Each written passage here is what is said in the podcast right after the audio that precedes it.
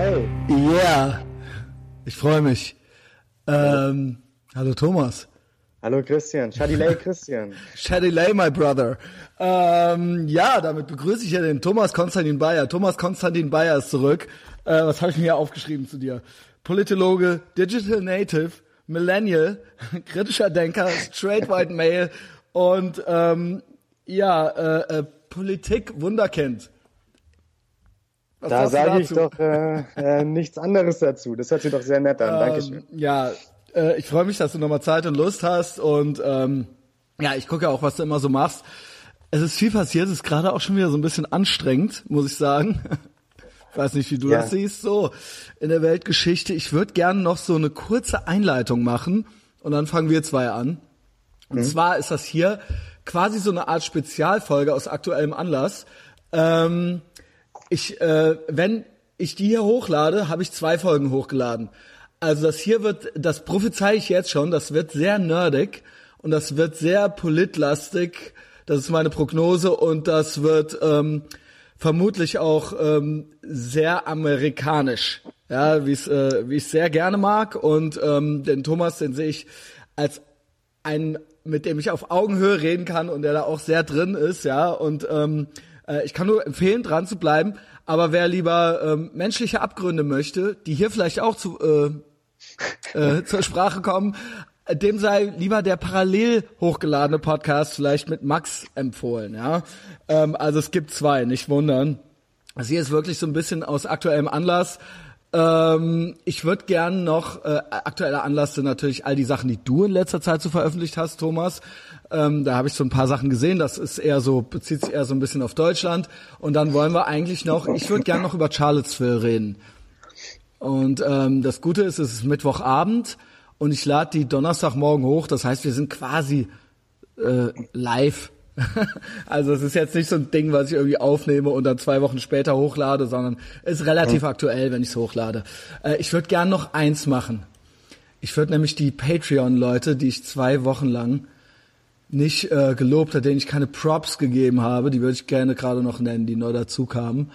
Äh, und zwar Roman Gunne, 5 Dollar, Michel Rink 5 Dollar, Robert Kasel 5 Dollar, Tobias Schotten hat erhöht auf 20 Dollar.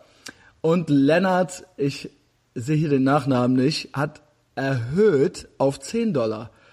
Und damit seid ihr, damit mag ich euch lieber als alle anderen Menschen, die das nicht machen.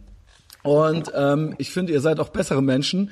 Ihr seid Teil des medialen Widerstandes und ähm, es ist auch ein Statement, finde ich, hier mitzumachen. Das hier ist 100% DIY. Es gibt keine keine äh, öffentlich-rechtlichen im Hintergrund. Äh, ich mache das ganz alleine mit netten Menschen wie dem Thomas, aber hochladen tue ich es alleine. Und es gibt keine Redaktion und auch sonst nichts. Ja, und ich freue mich sehr darüber, dass ich Leute überzeugen kann, mir Geld dafür zu geben. Der Podcast ist kostenlos auf iTunes und das wird auch bleiben. Auf Patreon gibt's dann noch mehr exklusiven Content und äh, mein Ziel ist natürlich, dass der genauso gut ist wie der andere Content. So, und das war's jetzt erstmal. Am Ende machen wir nochmal einen Pflichtteil. Du sagst alles, wo wir dir folgen sollen, Thomas.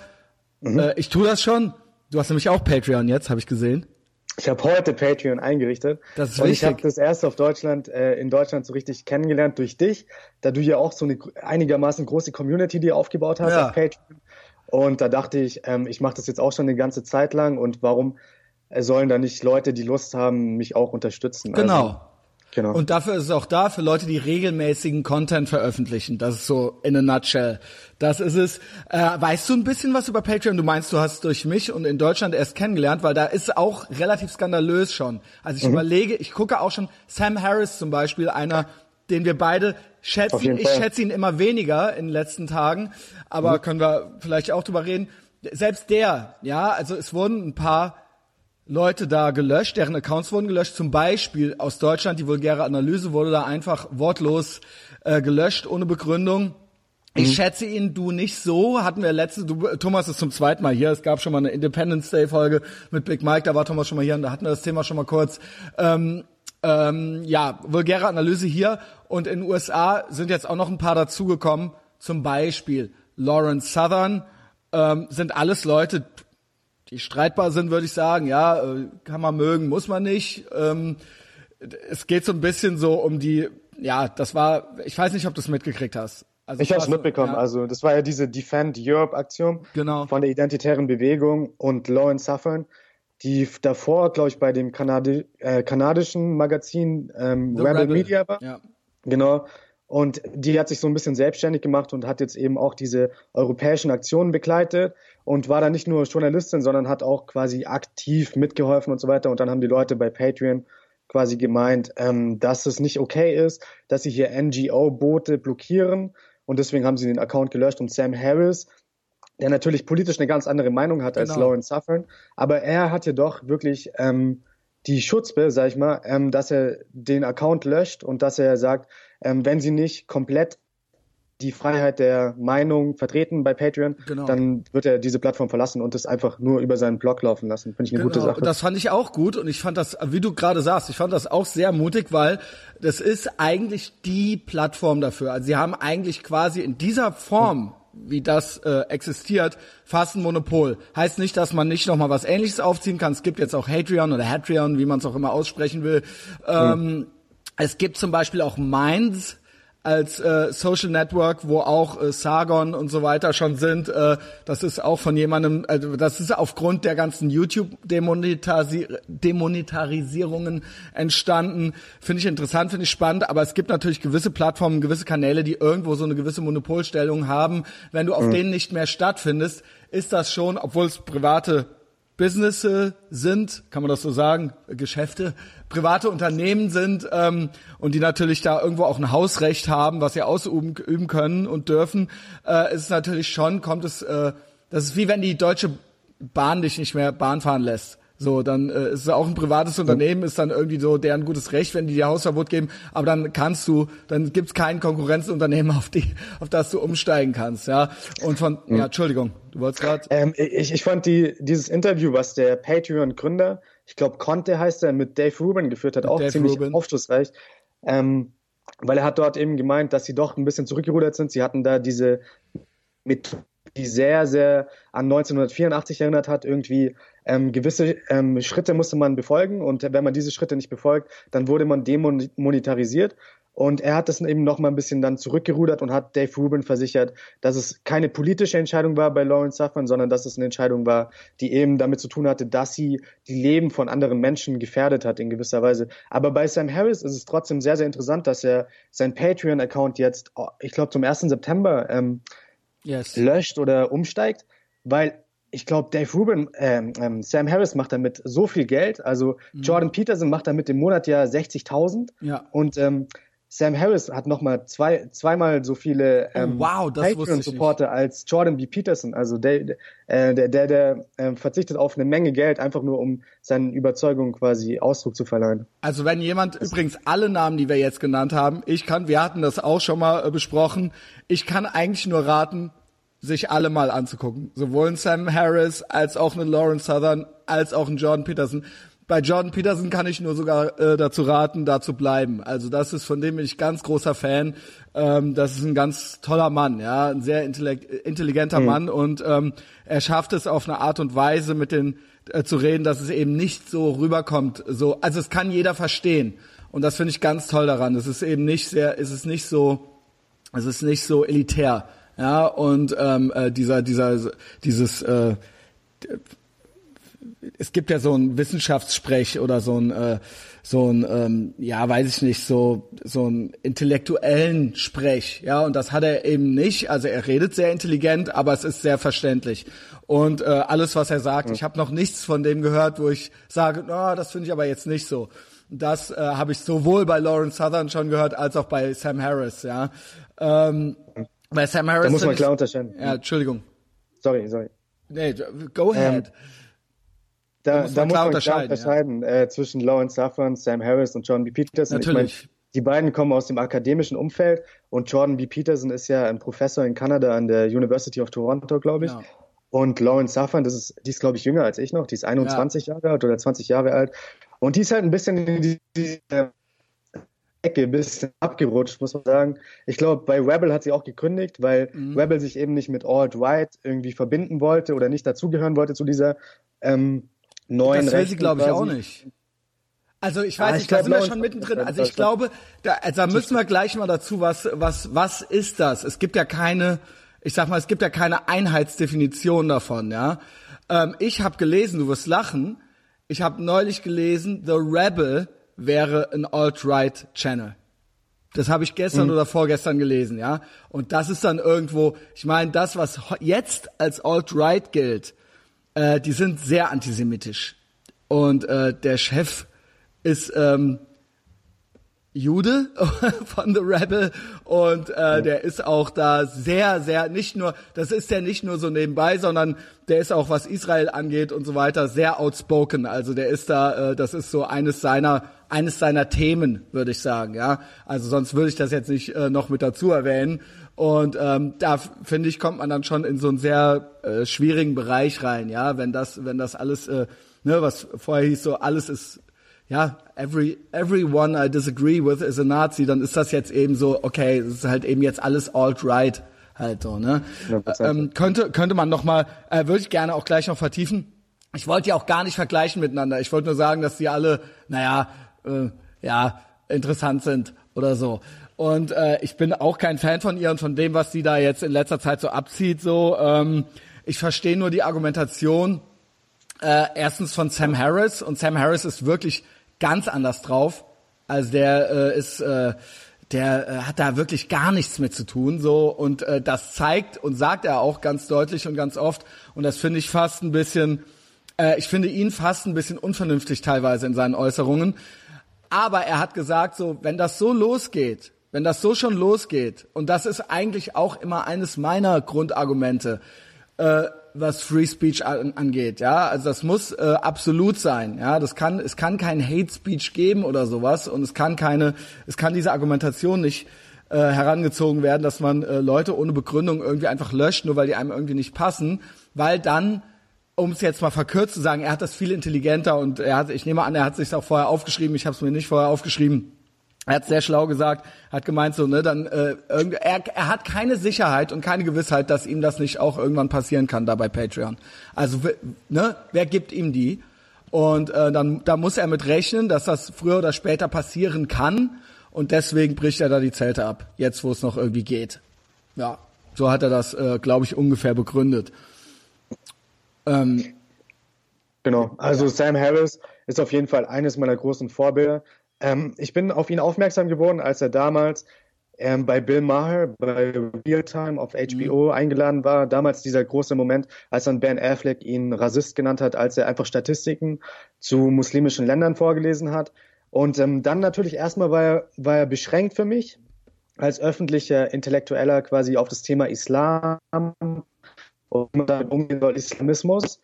Aber mit der Zeit, ähm, ich folge jetzt auch seinen Podcast äh, Waking Up, und mit der Zeit eben bin ich auf andere Themen noch aufmerksam geworden, die er wirklich auch bespricht, weil er nicht ein Themenkandidat ist, wie er von den Medien als gerne dargestellt wird mhm. und wie er als auch attackiert wird. Zum Beispiel Glenn Greenwald oder andere Linke haben ihn ja immer attackiert, ähm, weil er in seinem ersten Buch, was ich auch sehr empfehlen kann, The End of Faith heißt das erste Buch, mhm. und dort attackiert er eben das Judentum, das Christentum und den Islam, alle drei monotheistischen Religionen als äh, besonders dumm, was Religionen angeht. Und er attackiert auch andere Religionen, aber diese drei Religionen ähm, nimmt er da quasi auseinander.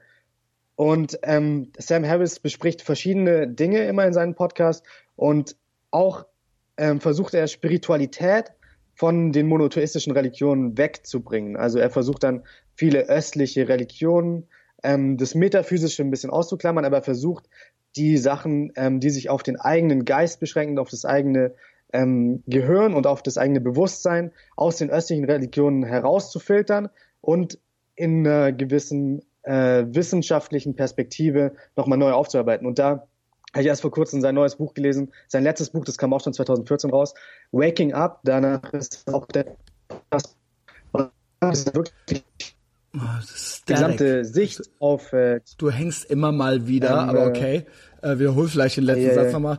Ähm, Entschuldigung. der letzte Satz war, ja. das, das Buch von Sam Harris, was er 2014 rausgebracht hat, Waking Up, nachdem auch der Podcast mhm. benannt ist, kann ich wirklich nur empfehlen. Ich habe das vor kurzem gelesen und es ist so eine ganz neue Perspektive, die zwar spirituell sein möchten, aber nicht klassisch ähm, nach einer geordneten Religion, diese Spiritualität eben ausleben möchten. Und er versucht eben Spiritualität von der organisierten Religion in gewisser Weise zu lösen und Spiritualität auch im wissenschaftlichen Kontext zu sehen. Was sehr, mhm. sehr interessant ist. Also Sam Harris ist nicht nur dieser Typ, der sich mit dem Islam beschäftigt den ganzen Tag, sondern Sam Harris ist wirklich ein Universalgelehrter und ein öffentlicher Intellektueller, wie man sie ihn sich nur wünschen kann. Ja, und in, äh, äh, ich, ich bin bei ihm hin und her gerissen. Ich bin wirklich hin und her gerissen, weil er teilweise so messerscharf ist und so und immer auch so eine gewisse Ruhe weg hat, dass ich verstört bin, wenn er so ein bisschen die Ruhe verliert. Zum Beispiel, wenn er mit Jordan Peterson redet. Jordan Peterson macht ein Argument zum Beispiel für Religion,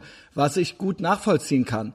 Äh, weil der Jordan Peterson ist auch ein intellektueller äh, allererster Güte so. Ähm, das ist, äh, die hatten zwei Podcasts jetzt miteinander und der erste lief nicht so gut, muss ich sagen. Und ich hatte wirklich den Eindruck, dass Sam ihn nicht verstehen möchte. Und das hat mich sehr enttäuscht, weil ich fand, ähm, es, ich, äh, Jordan Peterson hat es im Prinzip ganz einfach. Ja, es geht auch ihm nur um eine gewisse Spiritualität. Ja, äh, welches, welche Projektionsfläche man sich dafür aussucht, ist ja jetzt erstmal egal. Und ich glaube, er hat das auch, er hat da auch ein paar ganz gute Punkte gemacht. Und wie gesagt, ist ja auch kein, ist ja jetzt nicht so ein, ist ja kein Kreationist oder sowas, ja, sondern das, er sieht das ja auch eher als eine philosophische Sache.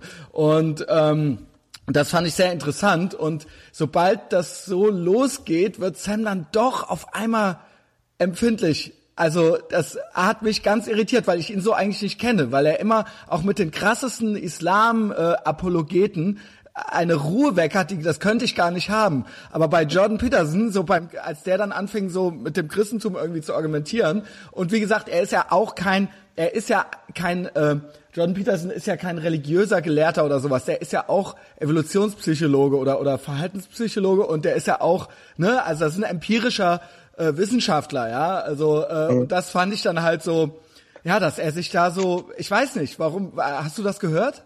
Auch ähm, ich, ich hab, Genau, ich habe beide Podcasts mir auch angehört. Der erste war eine komplette Katastrophe. Oder? Da haben sie, da haben sie komplett aneinander vorbeigeredet. Aber warum? Dann, warum, Thomas? Ähm, ja, Weil, sie haben sich einfach hat er das nicht verstanden? Wieso haben ich, sie sich nicht verstanden? Unmöglich. Ähm, ja, ähm, dieser eine Satz schon, den fand ich sehr, sehr gut, als er gemeint hat, Leute wie zum Beispiel Richard Dawkins, die machen sich ein bisschen zu einfach, weil sie wie so intelligente 13-Jährige an die Religion rangehen und die Religion dann filetieren auf so einer Ebene, aber ja. die ganze Kultur, in der wir leben, die basiert natürlich auf judeo-christlichen ähm, Prinzipien im Endeffekt und das, dessen bin ich mir auch bewusst und ähm, da möchte ich auch gar nichts dagegen sagen. Aber Sam Harris versucht halt dieses ganze Metaphysische, was du auch in den monotheistischen Religionen hast. Zum Beispiel, ähm, ich bin jetzt Katholik und als Katholik mhm. Bist du ja wirklich oder bist du katholisch bin, aufgewachsen? Also ich bin katholisch aufgewachsen. Ich ja, äh, genau, weiß nicht, ob ich jetzt Katholik bin, aber ich möchte mich da jetzt auch nicht festlegen und so weiter. Aber ja gut, aber ähm, es ist ja trotzdem Katholik, interessant. Also ob du jetzt nur getauft bist genau, oder ob du auch schon mal in der äh, neulich noch mal in der Kirche warst. Also das finde ich spielt dann schon eine Rolle irgendwie. Ja, ähm, als echter Katholik musst du ja, wenn du nach vorne gehst und du kriegst dein kleines Brötchen und du kriegst deinen kleinen Wein, dann musst du in dem Moment echt denken, das ist symbolisch, das steht für den Leib Gottes und äh, das Blut Christi, sondern in dem Moment, wo du es zu dir nimmst, wird es magisch verwandelt zu dem echten Leib Gottes und zu dem echten Blut Christi. Und ähm, solche Sachen sind natürlich schwierig zu glauben. Und jede monotheistische Religion hat eben diese Sachen. Und ja, äh, das fällt mir schwer und es fällt Millionen von anderen Menschen schwer, die Aber monotheistisch aufgewachsen sind. Und da versucht er halt eben, das zu trennen, diese ähm, metaphysischen ähm, Dinge, die wenig Sinn machen, die man sich nicht erklären kann und die abergläubisch sind im Endeffekt und versucht halt das Gute aus den Religionen herauszuholen. Also Sam, ich rede jetzt über Sam Harris. Er versucht das Gute aus den Religionen rauszuholen. Aber auf der anderen Seite, da, da bin ich auf der Seite von Jordan B. Peterson und möchte die beiden Philosophien so ein bisschen vereinen. Die Grundlage unserer Kultur, unserer Werte im Westen, die basiert natürlich auf der Religion des Judentums und dann im Christentums. Das ist, das ist, würde ich diese Instanz der Kirche des auch durchaus weiter behalten möchten. Hat er gesagt, hat er gesagt, dass weiter hing es, genau. Ah, das hängt schon wieder. Ja, das hängt die ganze Zeit. Also ich meine, es geht, aber es hängt das halt irgendwie eine, zwei, alle zwei Minuten mal. Ich hoffe mal, dass wir das irgendwie so hinkriegen, ähm, weil es, äh, ja, es macht mir Spaß. Und ähm, was wollte ich sagen? Ja, Sam Harris, ja, äh, der Punkt ist, wenn du diese, wenn du dieses Brötchen vorne entgegennimmst und diesen Wein kriegst, ähm, natürlich sollst du es eigentlich glauben, aber es zwingt dich ja niemand.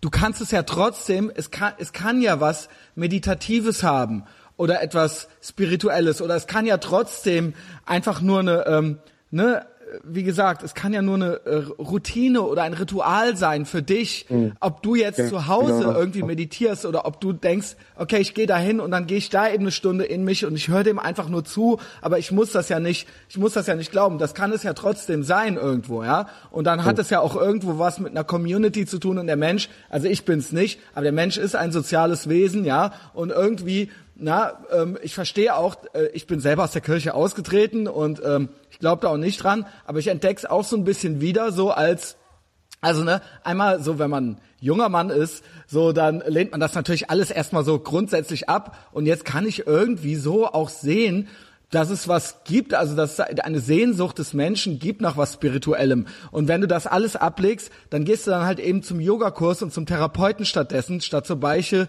Beichte und zum äh, und bist dann vegan und legst dir halt Sprachregelungen auf, äh, legst dir halt auf, du darfst kein Hate Speech machen. Und früher hat halt der Pfarrer gesagt, du darfst nicht fluchen, so weißt du. Also ne, wo ist der Unterschied? Der Mensch äh, sehnt sich halt nach einem Regelwerk und nach irgendwas, ne. Äh, äh, spirituellem oder nach etwas, wo er in sich gehen kann und was, wo die anderen sagen, wo er einer Gruppe dazugehört, wo die sagen, ja, wir glauben dasselbe. Ja, und das, so sehe ich das. Und dann kann man auch eigentlich auch gleich beim Katholizismus bleiben. Dann muss man nicht, dann muss man nicht Social Justice Warrior für werden, so, ja. Das meine ja. ich. Das ist sehr interessant, dass du das angesprochen hast, dass eben dieses Social Justice Ding eine säkulare Religion ist. Na, du klar. hast in gewisser Weise ähm, die Gebote, nach denen du dich richten musst. Dann hast du den Antichristen. Der Antichrist ist in dem Fall Donald Trump. Das äh, absolut genau. böse. Und ähm, ja, also, also, auch eine Projektionsfläche, egal ob es rational oder äh, äh, ne, also es ist, es hat eigentlich fast gar nichts mehr. Es ist eigentlich nur noch eine Projektionsfläche. Er ist die Personifikation dessen. Und das stört mich sehr, weil es sehr, weil es eine sehr emotional geführte Debatte ist. Es ist mhm. eigentlich, es findet eigentlich keine normale Debatte mehr statt. Also was ich auch in den letzten Tagen jetzt wieder alles gelesen habe, ich denke mir manchmal, ich, da, zum Glück gibt's dich dann noch und ich habe auch noch ein paar andere Leute aus dem Podcast-Umfeld, die mir zeigen, dass ich nicht wahnsinnig bin. Ähm, aber äh, ich denke mir manchmal, ja, vielleicht spinnst du auch, Christian, so, ne? Und du siehst das einfach nur nicht, dass der wirklich der Teufel ist. Nur ich, äh, mich stößt das so ab, so gewisse mhm. Sachen. Und das hat mich auch bei Sam Harris, weil das einfach unvernünftig ist und ich ihn so nicht kenne. Ich habe heute mhm. auch Richard Dawkins, hast du eben gesagt, bei Sam Harris äh, folgende Sachen äh, haben mich gestört. Also dieses Russian Collusion Ding, was wir beide auch David Hanasch schon vorwerfen, da ließ er sich gar nicht von abbringen. Ähm, und ähm, ich habe heute von Richard Dawkins gesehen, also das hat mir, das habe ich eben gesehen und das hat meiner Meinung nach den Fass, äh, den Boden fast ausgeschlagen. Äh, warte, ich muss das gerade googeln. Das ist great Podcasting hier. Also da habe ich wirklich gedacht und da sind wir dann auch schon bei Charlottesville. Er hat mhm. geschrieben, er hat geschrieben, ähm, Holocaust, both sides are to blame. Jews for being Jews and Nazis for killing them. Ja, das ist natürlich wow. demagogisch und populistisch. Ey, ja. das ist, das ist nicht nur das, es ist auch falsch. Hm. Es ist nicht, also er unterstellt, also natürlich ist er, macht er wieder Godwin's Law. Er ist äh, sofort wieder, also er setzt quasi Trump wieder mit Hitler gleich. Und ähm, auch äh, die Analogie, weil Trump hat ja gesagt, es sind beide Seiten zu verurteilen. Und er sagt jetzt quasi, naja, beide Seiten, die einen sind halt die Nazis und die anderen sind dann eben quasi die Juden, also quasi ne, die, die Linken, die da beteiligt waren, sind die Juden und ähm, ja, also ich weiß gar nicht, wo ich da anfangen soll. Ich weiß, also äh, ich würde da jetzt erstmal anfangen und sagen, das ist ja fast schon eine Relativierung des ganzen Verbrechens der NS-Zeit, des ja. Holocaust, wenn du das immer wieder benutzt und wenn du dann quasi sagst, was in Charlottesville passiert ist. Ich würde sagen, ähm, es waren jetzt auch nicht beide Seiten gleich schuld. Aber mh, hm, man kann ja doch sagen, dass die Antifa auch da war. Und hier dann Richard Hawkins quasi die Antifa mit Juden im Dritten Reich gleichsetzt, genau. dann ist es natürlich höhnisch. Das, und ähm, Ja, und das, und das von einem, und das ist das, was ich meine. Egal ob ein Sam Harris oder ein Richard Dawkins, in diesen Momenten bin ich so enttäuscht von denen, weil das sind für mich eben nicht so emotionale Social Justice Warrior, das sind für mich eigentlich vernünftige Männer. Und ich verstehe das nicht. Auch welche, die, ähm, obwohl sie äh, auf der anderen Seite, äh, der nicht auf der dunklen Seite der Macht, wie man auch immer man das nennen will, äh, stehen, wo ich immer eigentlich dachte, naja, die sind aber Männer, der Vernunft oder so und ähm, die äh, können debattieren und dann kommt haut der heute sowas raus vor sechs Stunden ja wir ja. haben jetzt irgendwie 20.27 Uhr, ja. äh, ich weiß nicht, ob es morgen noch da ist. Es gibt äh, Screenshots bei God Emperor Trump auf der Meme-Seite. Jetzt schon. Ähm, und das ist dann sowas, da denke ich dann so, wow, so tief sind wir drin, da will ich gar nicht wissen, Thomas, wenn das Richard Dawkins und Sam Harris, wenn die so drauf sind, dann will ich gar nicht wissen, wie ein Otto Normalverbraucher das sieht. Also, ne? Also wie, das sind ja unsere mhm. Intellektuellen. Also da, da, da kann man sich nur ein Bild davon machen, vom Ausmaß der Hysterie. Mhm. Wie siehst du also, das? Ja. Ähm, ich habe vor kurzem auch den Podcast gehört, den Sam Harris zusammen mit Scott Adams gemacht hat. Scott Adams ist ja der ehemalige. Ähm, aber erzähl. Zeichner von Dilbert. Dilbert, Comics, Dilbert. Dilbert genau. Und ja. ähm, das ist einer derjenigen, die Trump schon 2015 vorher rausgesagt haben. Mhm. Und jetzt hat Sam Harris eben seine Fans gefragt, wen sollte er denn in den Podcast einladen, weil er immer David Froome David, David, hassen. David, was? Äh, du bist ähm, nochmal, du, das ist immer David Truman. Ähm, David Truman. Ja, das gibt's doch nicht. Äh, nein, David, David Froome heißt der, glaube ich, von The Atlantic. Ähm, das ist ein ah, Konservativer, okay, okay, der hat damals okay. die Reden geschrieben für George W. Bush. Und ähm, das ist jetzt eben auch einer der bekanntesten äh, Kritiker von Donald Trump von der, Konservat von der konservativen Seite. Und ähm, er hat eben immer nur dieselben Leute im Podcast gehabt und wollte dann quasi aus seiner Echo Chamber so ein bisschen ausbrechen und hat dann gefragt, wen soll ich einladen? Und äh, sein Publikum hat ihn eben vorgeschlagen, Mike Cernovich oder ich Scott Adams. Ich habe Sargon äh, vorgeschlagen, Sargon of a Card, aber Stimmt, den wollte er nicht, weil Sargon ja, mag ich. Ja. und ja, Sargon, Sargon, Sargon ist ja noch nicht mal, der ist ja noch, genau, weil der ist ja noch nicht mal konservativ. Ja. Das ist ja kein Konservativer. Ja. Das ist ja eigentlich ein Classical Liberal, so wie er sich bezeichnet. Genau. Und äh, so sehe ich das auch. Aber der ist eben sehr kritisch. Sehr, ja, sehr kritisch. Und das ist Sam an manchen Stellen, was, wenn es politisch wird, dann nicht. Beim, äh, bei Religion schon, aber wenn es dann äh, in die amerikanische Politik geht, dann halt, dann verliert er diese, diese, diesen kritischen Blick, diesen, diesen subjektiven. Den hat Sargon, glaube ich, noch ein bisschen eher drauf. so. Also er hat dann eben Scott Adams eingeladen in den Podcast und dann haben sie auch für zwei Stunden geredet und der Name des Podcasts, also das war sehr, sehr lustig, weil Sam Harris ist ja bekannt als der, äh, du hörst mich wieder nicht? Ja, doch, ah, ja, ja. Ja, es ist immer, immer so kurz. Okay. Und. Ich lasse es jetzt einfach das laufen. Gibt's da nicht. ich sag nie wieder was. Ich sag nie wieder was. Ah. Äh, weil okay. das nützt dann nichts. Immer wenn ich sage, dann klappt's wieder, weißt du? Das ist lustig. Bei mir, ich sehe dich perfekt. Sollen wir vielleicht die Kamera ausmachen oder so? Äh, Wäre das geil? Mach mal die Kamera aus. Mach mal ja. kurz mal die Kamera aus. Vielleicht läuft's am besten, genau. Ja. ja. Ähm, genau, okay. also. Ähm, Scott Adams war im Podcast und Scott Adams hat dann quasi eben versucht, Trump zu rationalisieren und hat versucht, ähm, Sam Harris zu überzeugen. Und Sam Harris, der doch eigentlich bekannt Ruhe selbst, der sich nie aus der Fassung bringen lässt, ist äh, fast durchgedreht, als er mit äh, Scott Adams geredet hat, weil mh, die Argumente von, Scott Adams auch weit hergeholt waren und ähm, Scott Adams ist auch so ein Typ, der das einfach so ein bisschen spinnt die ganze Zeit. Ähm, aber das Lustige ist eben, ich war dann die ganze Zeit, als ich den Podcast gehört habe, eher auch von Sam Harris noch Argumente hatte. Aber dann habe ich nachgeguckt, wie die Leute diese ganze Sache prognostiziert haben, wie sie prognostiziert haben, geht die Wahl aus. Und Sam Harris damals am Wahltag, am 8. November 2016, geht, ähm, am Morgen getweetet, uns mit Donald Trump beschäftigen müssen. Heute wird es eine krachende Niederlage für Donald Trump. Und äh, Scott Adams hat es eben damals schon prophezeit. Und äh, ja, bei allen Argumenten wäre ich eher auf der Seite von Sam Harris. Aber dadurch, dass die Historie quasi Scott Adams recht gegeben hat, fand ich das sehr lustig. Und dann muss ich mich wem soll ich da jetzt weggeben? Weil das Narrativ, was Scott Adams uns aufgebaut hat, ist. Ja, äh, weißt du noch, wo wir waren? Ja, Scott Adams. Scott Adams, Scott Adams. Also Scott Adams hat ja dieses Narrativ entwickelt, was ja auch immer, er macht ja immer diese Periskopaufnahmen von ja. sich selbst. Mm. Und er hat eben dieses Narrativ entwickelt, dass Donald Trump am Anfang als der Nazi gesehen wird. Dann werden sich die Leute mit ihm arrangieren. Dann werden sie ihn nach einer Zeit als Clown sehen, als den inkompetentesten Präsidenten, den Amerika jemals hatte. Und dann nach einer Zeit äh, werden sie dann wieder die Meinung ändern und werden sehen, dass doch einige der Ansätze von Donald Trump Erfolg hatten. Und dann ähm, wird es eben immer so weitergehen. Das war seine Prognose, dass es ähm, verschiedene Phasen gibt in der Sicht, also wie Donald Trump gesehen wird. Und ähm, da muss man jetzt natürlich sagen, hatte er recht bis jetzt, aber ich glaube, Donald Trump hat mit seinem Verhalten auf die Sachen in Charlottesville doch einen Fehler begangen, weil jetzt waren wir gerade in dieser Phase, wo Donald Trump nicht mehr als der Nazi gesehen wurde. Das konnte man nicht mehr aufrechterhalten. Diese Putin-Sache, Russia Conspiracy ist langsam abgeflaut. Und er wurde als der Clown gesehen, der inkompetente Präsident. Wie das ähm, eben Scott Adams damals schon vorhergesagt hat.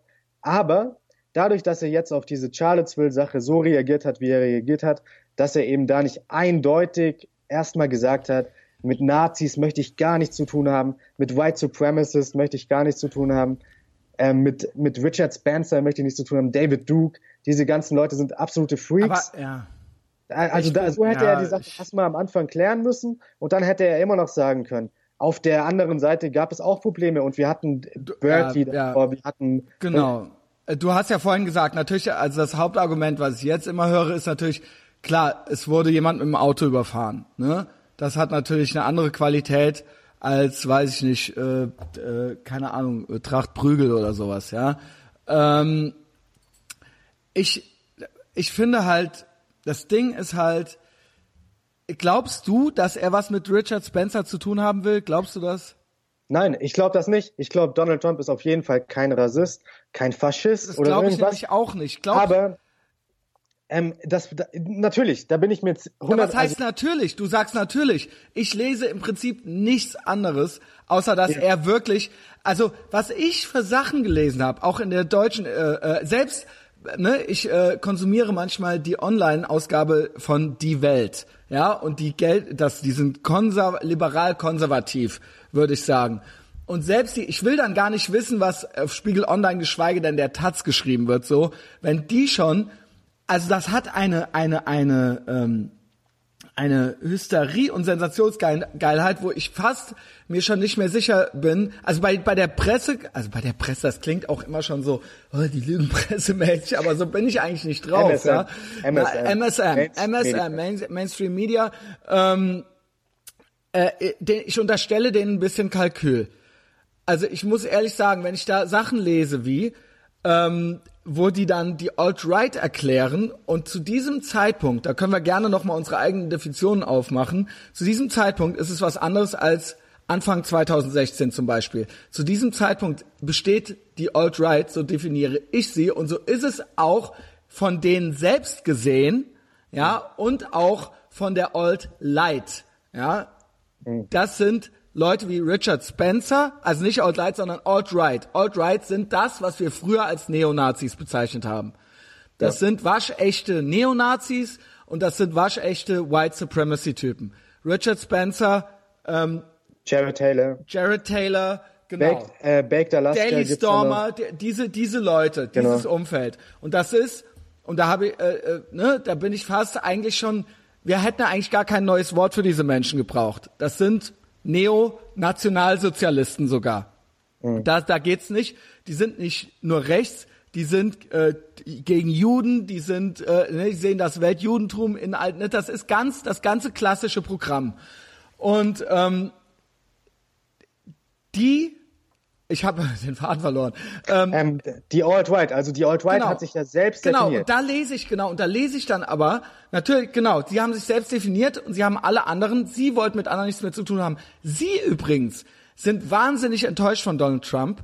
Sie sind äh, äh, gar nicht gut auf ihn zu sprechen. Wenn man da mal ein bisschen googelt, dann weiß man, dass die sich von dem total ähm, äh, äh vernachlässigt fühlen. Also quasi überhaupt nicht er die Hoffnungen erfüllt, die sie eigentlich in ihn hatten, so, ja. Und dann lese ich so Sachen, ähm, früher, also vor einem Jahr war das noch ein loser Oberbegriff, ein loser Sammelbegriff von allem, von 4chan bis äh, zum Frosch bis hin zu äh, äh, einem Milo oder sowas. Und dann lese ich aber, dann wurden es wieder die Nazis und jetzt lese ich wieder, jetzt packen sie die anderen aber auch wieder mit rein. Punche Nazi-mäßig, ja. Und Ja, ja. das lese ich in die Welt und das lese ich auch sonst überall und das finde ich perfide und das finde ich bösartig, weil ich glaube, also ich glaube, dass jedem Trottel, der auf Facebook was postet, dass er den Unterschied nicht kennt. Da sage ich immer Dummheit oder Kalkül. Ja, die, äh, da hatten wir gestern auch schon mal auf Facebook uns kurz geschrieben bei dem, Ja. wie, wie hieß er, der Titanic-Typ.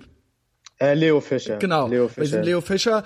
Ähm, glauben die das wirklich oder sind die so doof? Ja, das ist immer für mich die Frage. Und bei äh, den traditionellen Medienkanälen, tradition der traditionelle Med Medienadel, meiner Meinung nach, sehen die ihre Fälle davon schwimmen und sie haben von Anfang an nicht nur Donald Trump ständig als Auflagengarant gesehen, sowohl im Wahlkampf schon als auch jetzt das. Und wenn's äh, er ist erst Hitler und dann kommen die Russen und dann ist er wieder Hitler und dann kommen wieder die Russen und jetzt ist er wieder Hitler.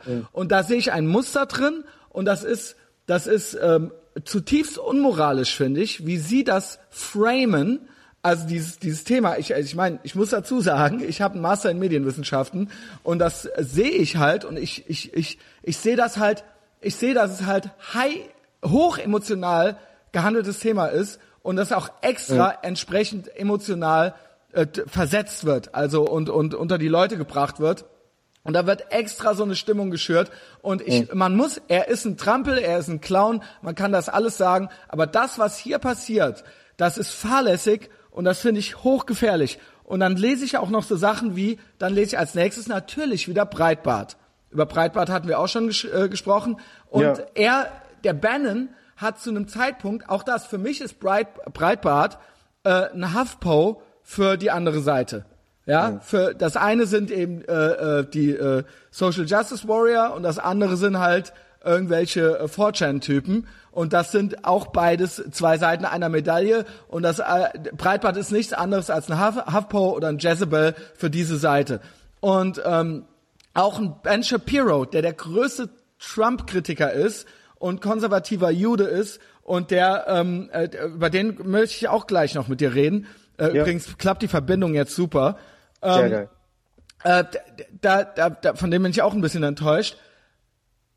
Aber dann lese ich, dass äh, Trump jetzt schon wieder, schon wieder, das war den ganzen Wahlkampf schon so und auch kurz danach schon so, bis es dann zu den Russen kam, so jetzt haben wir ihn mit den Russen, dann lese ich, dass ähm, er sich als, dass er Breitbart als Sprachrohr für die äh, Alt-Right bezeichnet hat. Das hat er gemacht, aber das war zu einem Zeitpunkt, wo wirklich noch das ein loser Sammelbegriff war und es nicht, äh, come on. Also da würde ich jetzt widersprechen, weil ähm, Okay, mach das. falls uns jetzt irgendwelche Journalisten zuhören, wir müssen einfach mal den Begriff Alt-Right definieren. Dann- Und Alt-Right, äh, so wie ich das verstanden habe. Richard Spencer hat lange Zeit in Europa gelebt, wurde hier Richtig. Vom europäischen Nationalismus und auch vom Neonazismus angesteckt und hat die Ideen bekommen und hat diese Ideen nach Amerika importiert. 2008 hat er sich Alt-Right gesichert und hat als Alt-Right schon die ganze Zeit quasi versucht, Aufmerksamkeit zu bekommen. Das ist richtig. Und ähm, wurde dann immer populärer, wurde immer populärer. Die haben das Ganze so ein bisschen Hipster-Nazis quasi gemacht. Ähm, nicht, nicht mehr klassisch ähm, Leute mit Klatze und Springerstiefeln, sondern Leute, die halt normale Jobs hatten und normal einem Beruf nachgegangen sind und die auch einigermaßen intelligent sind. Richard Spencer, der war ja, glaube ich, ähm, auf Yale oder auf anderen Elite-Universitäten, ist ja kein dummer Typ. Und ähm, seit 2008 gibt es eben diese Alt-Right und die Vordenker der Alt-Right sind Richard Spencer, Jared Taylor, dieses, ähm, äh, wie, wie heißt es? Es gibt ein Institut, was sie gegründet haben, IPS heißt es, glaube ich, ähm, wo dann auch die Gedanken quasi weitergeführt werden, was äh, das Akademische angeht und so weiter. Und ähm, in 2016 gab es dann Milo Yiannopoulos und der ist, Der hatte aber mit denen nichts zu tun. der hat mit denen überhaupt nichts zu tun. Ich meine, Milo Yiannopoulos genau. ist, also äh, ist ja, der kommt aus Gamergate. Der kommt aus genau. dieser Gamergate-Ecke. Ja. ja. Und das ist, äh, das sind 4chan-Sub-Foren. Das sind Ja. Leute, denen das dann irgendwann mit dieser, wie, sie- wie hieß die? Wie hießen diese zwei Gamergate-Frauen? Ich, ich weiß, wenn du, ähm, Anita ja, Sarkeesian. Anita Sarkeesian, Und genau. die Anita- andere, ja, und das ist, das ist doch mal, all das, all das hat Mhm. halt meiner Meinung nach einen viel größeren Einfluss gehabt, diese, diese, was, was sich jetzt Alt-Light nennt, also von, von Milo über Gavin, über, äh, weiß ich nicht, über, über 4chan, über Pepe der Frosch, mhm. über, ne, alles, als dieses, als dieses, ähm, als dieses, Aber als um dieses, die, um ja. die Kritik an Milo nochmal ähm, wirklich zu äußern. Also Milo hat damals ja auf Breitbart 2016 geschrieben, Breitbart ist das Zuhause für die Alt-Right. ja, aber da war, ja, aber ich, ja, aber die Alt-Right gibt es seit 2008. Ja, die diese, diese Homepage-Adresse, diese Homepage-Adresse, Entschuldigung, dass ich da jetzt so leidenschaftlich bin, die gibt es ja. schon und diesen Richard Spencer auch. Aber ja. das war zwischendurch, oder das war von Anfang an derselbe perfide Trick, den die jetzt gemacht haben, das war zwischendurch ein komplett loser Sammelbegriff für alles, was nicht, äh, einfach alles, was nur jünger und nicht Neocon war. Das war es zwischendurch. Ja? Und da waren, da waren selbst so Leute, ich meine, da werden jetzt noch Leute reingepackt wie ein Dave Rubin oder ein Sargon of a Card oder äh, The Rebel Media oder sowas. Und das ist absolut lachhaft und lächerlich.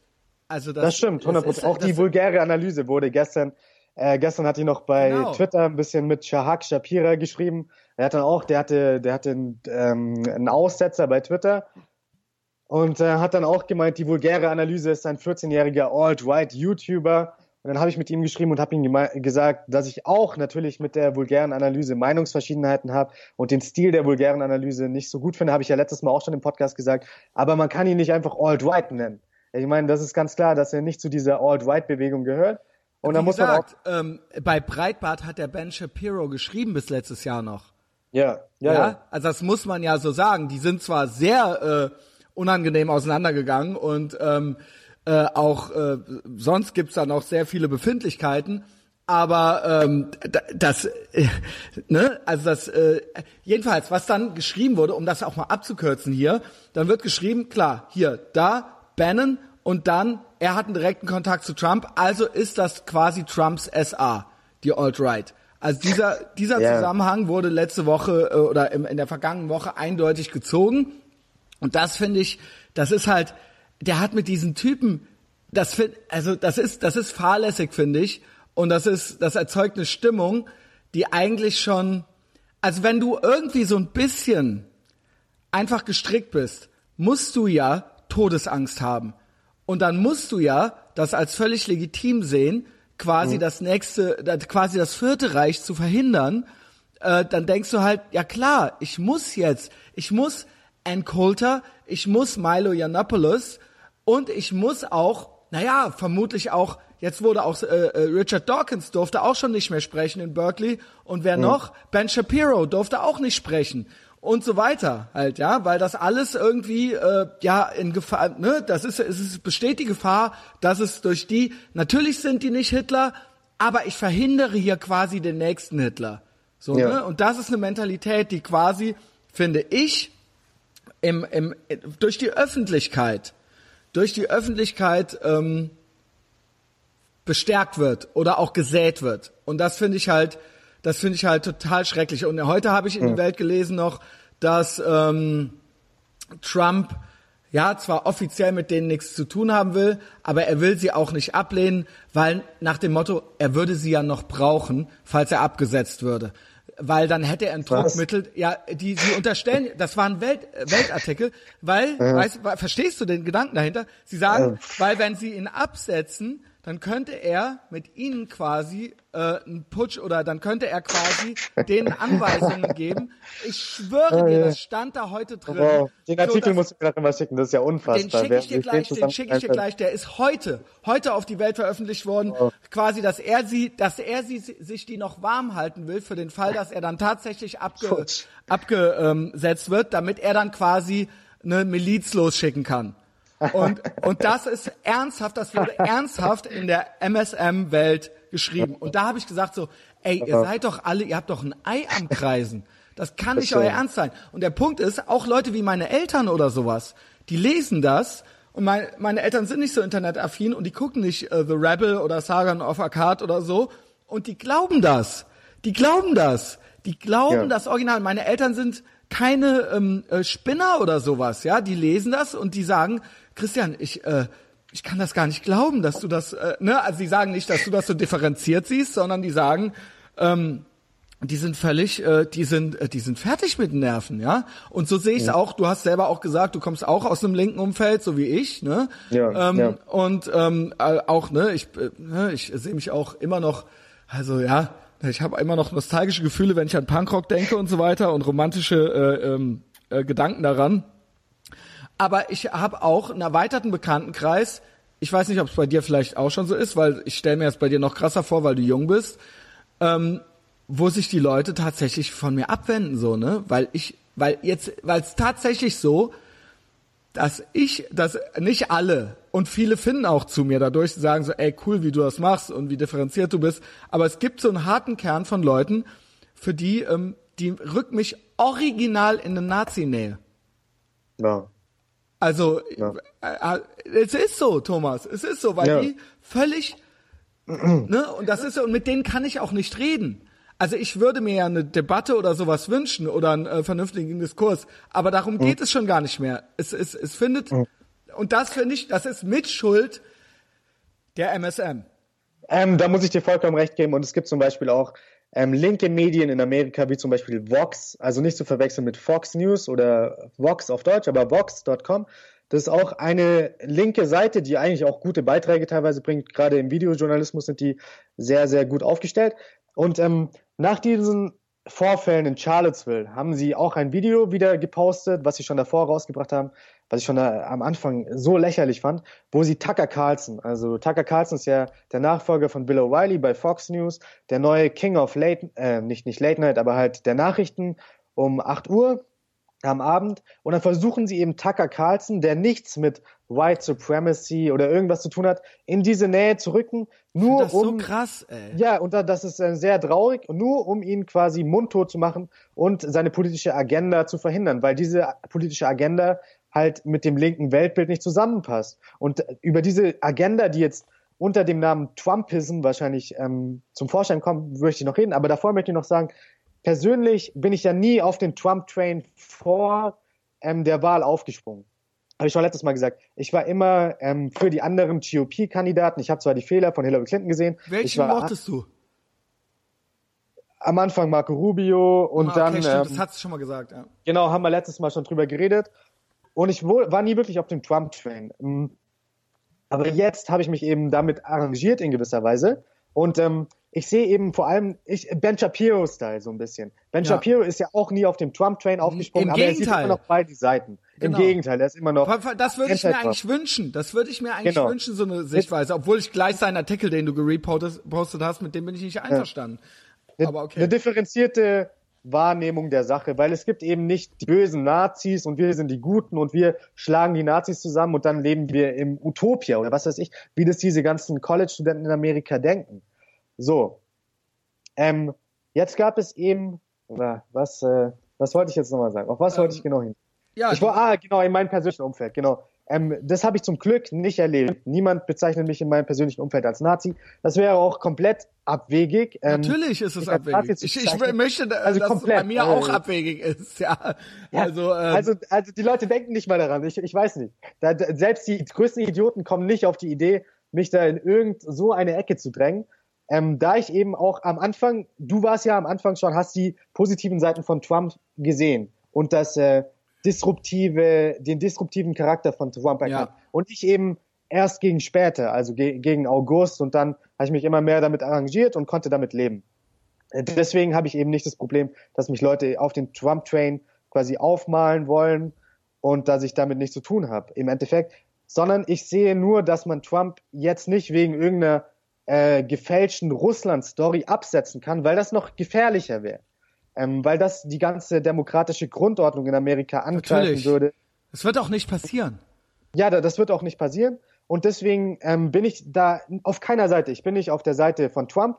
Ich, ich kann durchaus nachvollziehen, warum Leute Trumpism gut finden.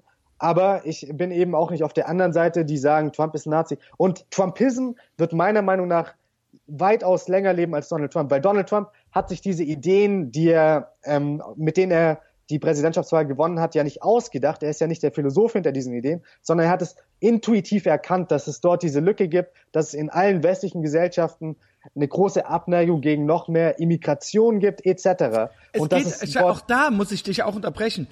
Es mhm. geht nicht um Immigration. Auch das ist auch schon wieder so ein Wortspiel. Es geht um illegale Einwanderung. Hm, Ob man das, das jetzt gut ich, findet ähm, oder nicht, aber, aber er, das, möchtest das, du? Das würde ich anzweifeln. Ich würde okay. sagen, ähm, also hast du die neuen Ideen für Immigration gesehen, die zum Beispiel Stephen Miller damals vorgetragen hat. Die wollen ja quasi die Immigration in die Vereinigten Staaten von jetzt einer Million auf in den nächsten fünf, äh, zehn Jahren auf 500.000 reduzieren. Mhm. So, das ist ja ist ja okay. Das, da kann man ja nicht sagen, das sind Rassisten oder irgendwas. Aber das ist ein klarer Kurswechsel zu dem, was wir unter äh, demokratischen Präsidenten gesehen haben, aber auch äh, republikanischen Präsidenten. Das ist ein ganz klarer Kurswechsel. Und das hast du in allen westlichen Gesellschaften, dass die Leute mittlerweile nicht nur die positiven Seiten von Masseneinwanderung sehen, sondern die nehmen immer mehr auch die negativen Seiten ja, wahr. Und Trump recht. hat das eben intuitiv erkannt, du dass es ähm, mittlerweile. man muss natürlich dazu noch sagen, dass es einen Spezialfall gibt, dass sie ein großes Land im Süden haben, was auch immer so undifferenziert gesagt wird, so ja, das ist rassistisch, die wollen da eine Mauer bauen. Okay, scheiß mal, die Mauer ist eine Metapher, ja. Äh, dieser Staat ist ein Narco-Staat, Narco-State, und das ist kein gutes Land, ja. Und da gibt es ganz viele ähm, schlimme Sachen, die passieren. Ich finde zum Beispiel die Drogenpolitik nicht gut. Ich würde da viel liberaler sein. Ich finde, das ist eines der Hauptprobleme wahrscheinlich. Da kann man sich natürlich drüber, drüber streiten. Aber dass so getan wird, als gäbe es kein Problem mit Mexiko, ja, mhm. das finde ich auch, das ist total, das ist High Motion, Low Information. Weißt du? Das ist, ja. das ist, das ist nichts anderes, ja. Das ist, äh, da, äh, da gibt's Sachen, da gibt's Schlepperbanden, Menschenhandel, alles Mögliche. Und das ähm, kann ich verstehen, dass das ein Thema ist, genau wie hier andere Sachen auch Thema sind. Das, da, da muss man noch nicht mal, äh, da muss man kein, da muss man nicht für oder gegen diese Leute sein. Es ist einfach, was es ist.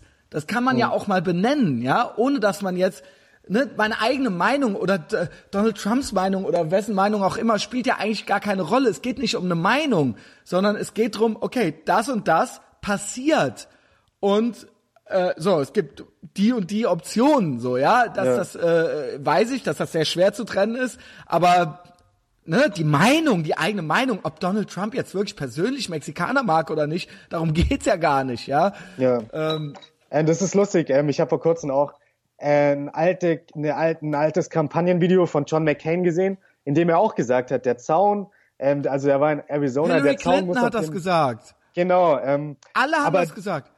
Meinst du, die Mauer ist nur metaphorisch? Weil, also ich denke nein, nicht, dass er damit nein, durchkommt, Mauer, dass die Mauer nein, sagen wir mal so, äh, nicht metaphorisch metaph gemeint ist. Nein, ich glaube nicht metaphorisch, dafür hat er sie so, so oft genannt. Sie ist trotzdem nur eine, sie ist, nein, sie, es wird sie auch physisch geben, sie ist trotzdem mhm. nur eine Metapher, sie ist ein Symbol. Ja, okay. Es, mhm. es ist eine, eine Proje auch hier wieder eine Projektionsfläche. Diese, ne, also es ist mehr als nur das physische Ding. Es geht drum, mhm so, ob das richtig ist, diese Art des Protektionismus, da kann man drüber streiten.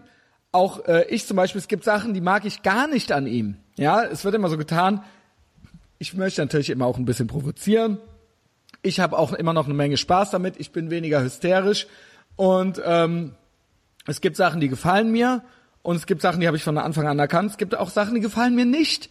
Zum Beispiel, was äh, Protektionismus angeht, mir gefällt nicht, diese Freihandelsgeschichte, dass er das nicht mag und so weiter. Ne? Also das, mhm. äh, ich bin da sehr großer Befürworter des, äh, des äh, Freihandelsabkommens zum Beispiel. Ja, aber das sind Sachen, von denen hört man kaum mehr was. Ja, das ist, es geht nur um Sachen, die für mich eigentlich nicht Themen sind. Ja. Nämlich, äh, ja, er hat Pussy gesagt, ja, er hat, ne, das ist für mich alles, das hat für mich weltpolitisch eigentlich gar keine mhm. Bedeutung. Mhm. Ja, da geht's dann nur um darum, was ist er für ein Schwein, für ein menschliches Schwein. Aber ja. das ist unvernünftig. Mhm. Also dieses Narrativ, was Scott Adams gemalt hat, es hat bis zu den Vorfällen in Charlottesville wirklich gehalten. Man hat wirklich gesehen, wie die Leute nicht mehr sagen konnten, Donald Trump ist ein Nazi.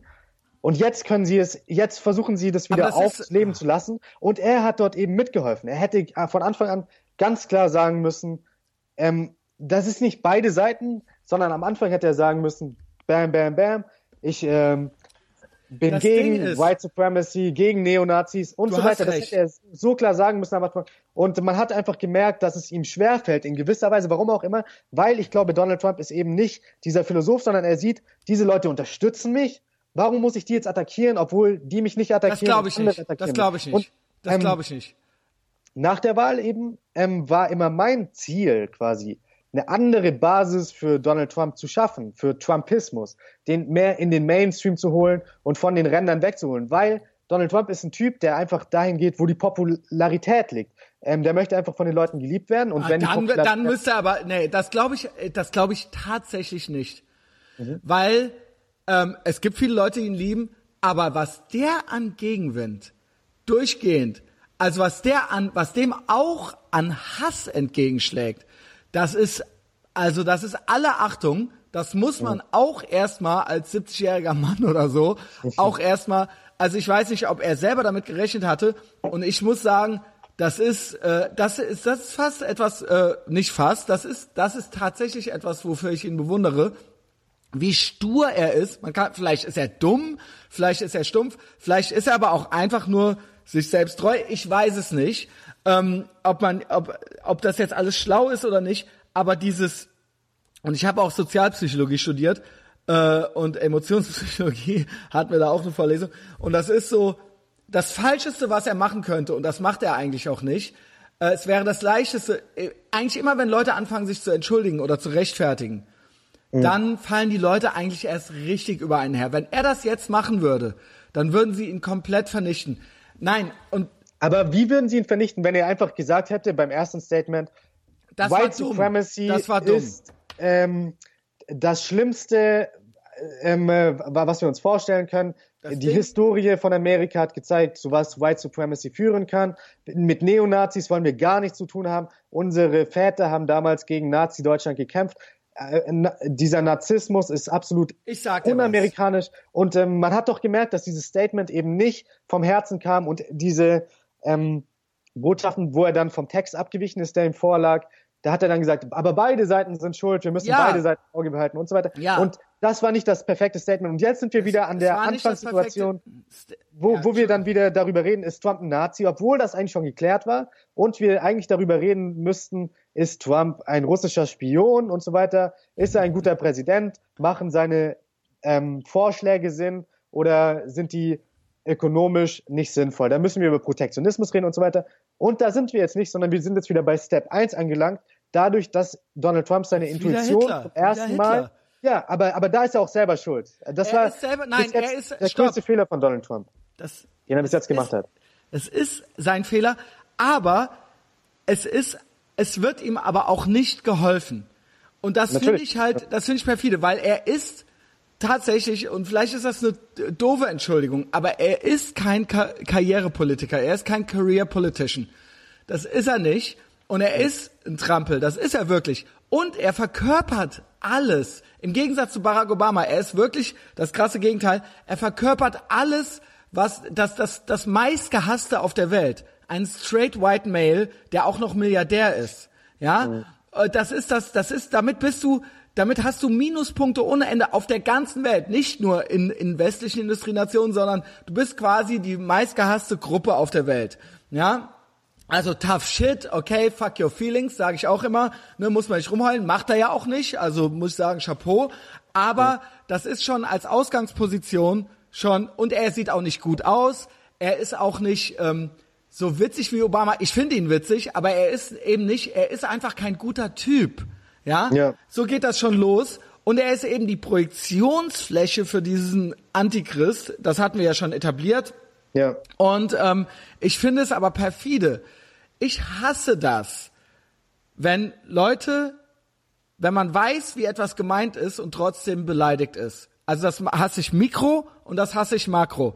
Wenn ich quasi was sage und missverstanden werde und die andere Person ist beleidigt und ich sage, ich habe das nicht so gemeint, und dann sagt die andere Person, ja, aber ich bin aber trotzdem beleidigt und das sind aber meine Gefühle. Dann muss ich sagen so, ey, sorry, du musst mir das aber glauben. Ich, wenn ich das wirklich nicht böse gemeint habe, so, dann finde ich das jetzt eigentlich, ne? Auch hier wieder, fuck your feelings, so. Ne? Es, ist, es, es gibt kein Recht darauf, dass sich jeder immer gut fühlen darf. Und Makro ist das so, er ist, er kann das nicht. Er ist zu doof dafür, das kann man ihm alles vorwerfen und alles ja. anlassen. Aber dieses, wie die, wie das äh, von der MSM geframed wird und wie sie, obwohl sie wissen Und deswegen habe ich dich eben gefragt, glaubst du, dass er Richard Spencer original cool findet? So, das, glaubst du, dass, glaubst du, dass er Neonazi Er kennt ihn nicht mal. Er kennt nicht mal Richard. Er weiß gar nicht, wer das, das glaube ich nämlich auch. Er weiß original gar nicht, wer das ist. Er kriegt hier und da was erzählt, er trampelt meinetwegen auch von einem Platz zum anderen. Er hat neulich auch gesagt, das Weiße Haus gefällt ihm gar nicht so, ne, weil da alles so schäbig drin aussieht und so weiter. Ne, so ist er halt eben. So, er ist halt der Typ von Caddyshack, so, ne? das habe ich dir schon mal gesagt. Guck Caddyshack. Ja. Ähm, ähm, und ähm, Rodney Dangerfield, der Charakter ist er, also der Protagonist. Ähm, mhm. Und ich finde das so bösartig, wenn, weil, wenn, ich glaube, wenn du das nicht glaubst, dann glauben die das von die Welt auch nicht. Wirklich. Mhm. Mhm. Und da, was sie aber damit machen, finde ich ne, man muss, man muss ihn nicht cool finden, aber das ist, das ist, das grenzt eigentlich fast an Bösartigkeit. Und sie machen mhm. es für ihre Quoten, sie machen es für ihre Auflagen und sie freuen, sie haben, sie haben einen absolut, sie haben absolute Rekordzugriff, äh, Zugriffe seit 200 mhm. Tagen. Und das habe ich auch gehört. Dr. Drew in der Adam und Dr. Drew Show hat gemeint, ich lasse dich gleich. Er hat gemeint so, ey, ähm, neulich hätte er halt mit irgendwelchen Kollegen von der von von äh, von der Presse oder CNN oder Time oder was weiß ich irgendwas Großes geredet und hätte gemeint so er hätte nie zu ihm gemeint äh, es wäre ein Slow News Day ne? Also es würde nichts als Sommerloch quasi ne? Und er hat ja. halt gemeint so ey und das war vor Charlottesville und er meinte so ey was geht ab? Das ist ein Slow News Day für euch? Die packen hier gerade Atomraketen halt auf irgendwelche Schiffe wegen Nordkorea und das ist ein Slow News Day Mhm. Es ist für euch ein Slow News Day, nur weil Trump mal nichts gesagt hat, so. Nur weil es halt mal einen Tag gibt, wo der nicht ins Fettnäpfchen getreten ist. Das ist eigentlich alles nur noch, worum es euch geht, so. Mhm. Das ist halt das Einzige, was noch was bringt. Und das wird natürlich von denen auch befeuert. Da kannst du mir erzählen, was du willst. Und die Menschen fressen es halt so auf. Also hundertprozentig. Aber das, was du gerade gesagt hast, dass die ähm, Intention von Trump eben keine negative war und dass die Medien ihm hier negative nicht, ja. Intention zuschreiben. Das kann vollkommen sein, aber das könnte man ja theoretisch auch über Barack Obama sagen, weil Barack Obama hat zum Beispiel nie das Wort islamischer Terrorismus benutzt. Jetzt habe ich ihn dafür die ganze Zeit kritisiert, aber ich würde niemals sagen, dass es eine negative Doch. Intention von ihm war, dass er irgendwie ein islamischer Terrorist wäre oder er möchte Al-Qaida beschützen oder irgendwas, sondern er hat das aus einer Position, die wahrscheinlich positiv gemeint ist. Er wollte die es ist positiv gemeint. Äh, islamische Community ist, schützen und so weiter. Ja, aber, aber bei Donald Trump, ähm, die Intention ist ja egal. Aber wenn, wenn sowas passiert wie in Charlottesville, dann muss das erste Statement, was kommt, sofort sein. White Supremacy, Neonazis sind der Abschaum der Welt. Mit denen möchte ich absolut nichts zu tun haben. In den stärksten Worten, die dir einfallen, musst du das erstmal ähm, verdammen und dann kannst du weiterreden. Dann kannst du über die anderen Themen reden und dann kannst du wieder zu deiner Agenda zurückfinden. Aber das hat er eben nicht gemacht. Das erste Statement hat nicht mal Neonazis ähm, in, inbegriffen gehabt und auch nicht White Supremacy und so weiter. Und dann beim zweiten Statement hat er dann gesagt, ja, hier KKK und dies und das verurteile ich. Und dann muss man sich natürlich auch noch zurückerinnern. Damals hatte er schon in der Kampagne, das war 2015, 2016, als er auf CNN das Interview hatte und gefragt wurde, ähm, verdammst du äh, David Duke? Wer David Duke? Von dem habe ich noch ich nie glaube, gehört. Genau, ich glaube auch original, der wusste nicht so richtig, wer das ist. Nein, aber David Scheiß. Duke ist ein äh, Politiker, den jeder ja, kennt. Ich, nee, er wird immer wieder rausgeholt. Ich glaub's, also ich glaube halt, jedenfalls, er wusste nicht so, äh, ich glaube nicht, dass das so, ich glaube, ich unterstelle ihm tatsächlich, dass er wirklich nicht dem KKK damit in den Arsch kriechen wollte. Aber das Problem ist, dass du jetzt quasi die positiven Intentionen ihm zuschreiben musst. Ich meine, das sollte nicht der Fall sein, dass die, die anderen doch genau über die Intention ja, Nein, ich ja, finde es, sollten, ich finde wir es, sollten einfach nur die Fakten sehen und nicht ja. die positiven Intentionen. Und die schreiben ihnen immer negative Intentionen zu. Und ähm, wir müssen genau, genau, das ist doch eigentlich Obama, der Punkt.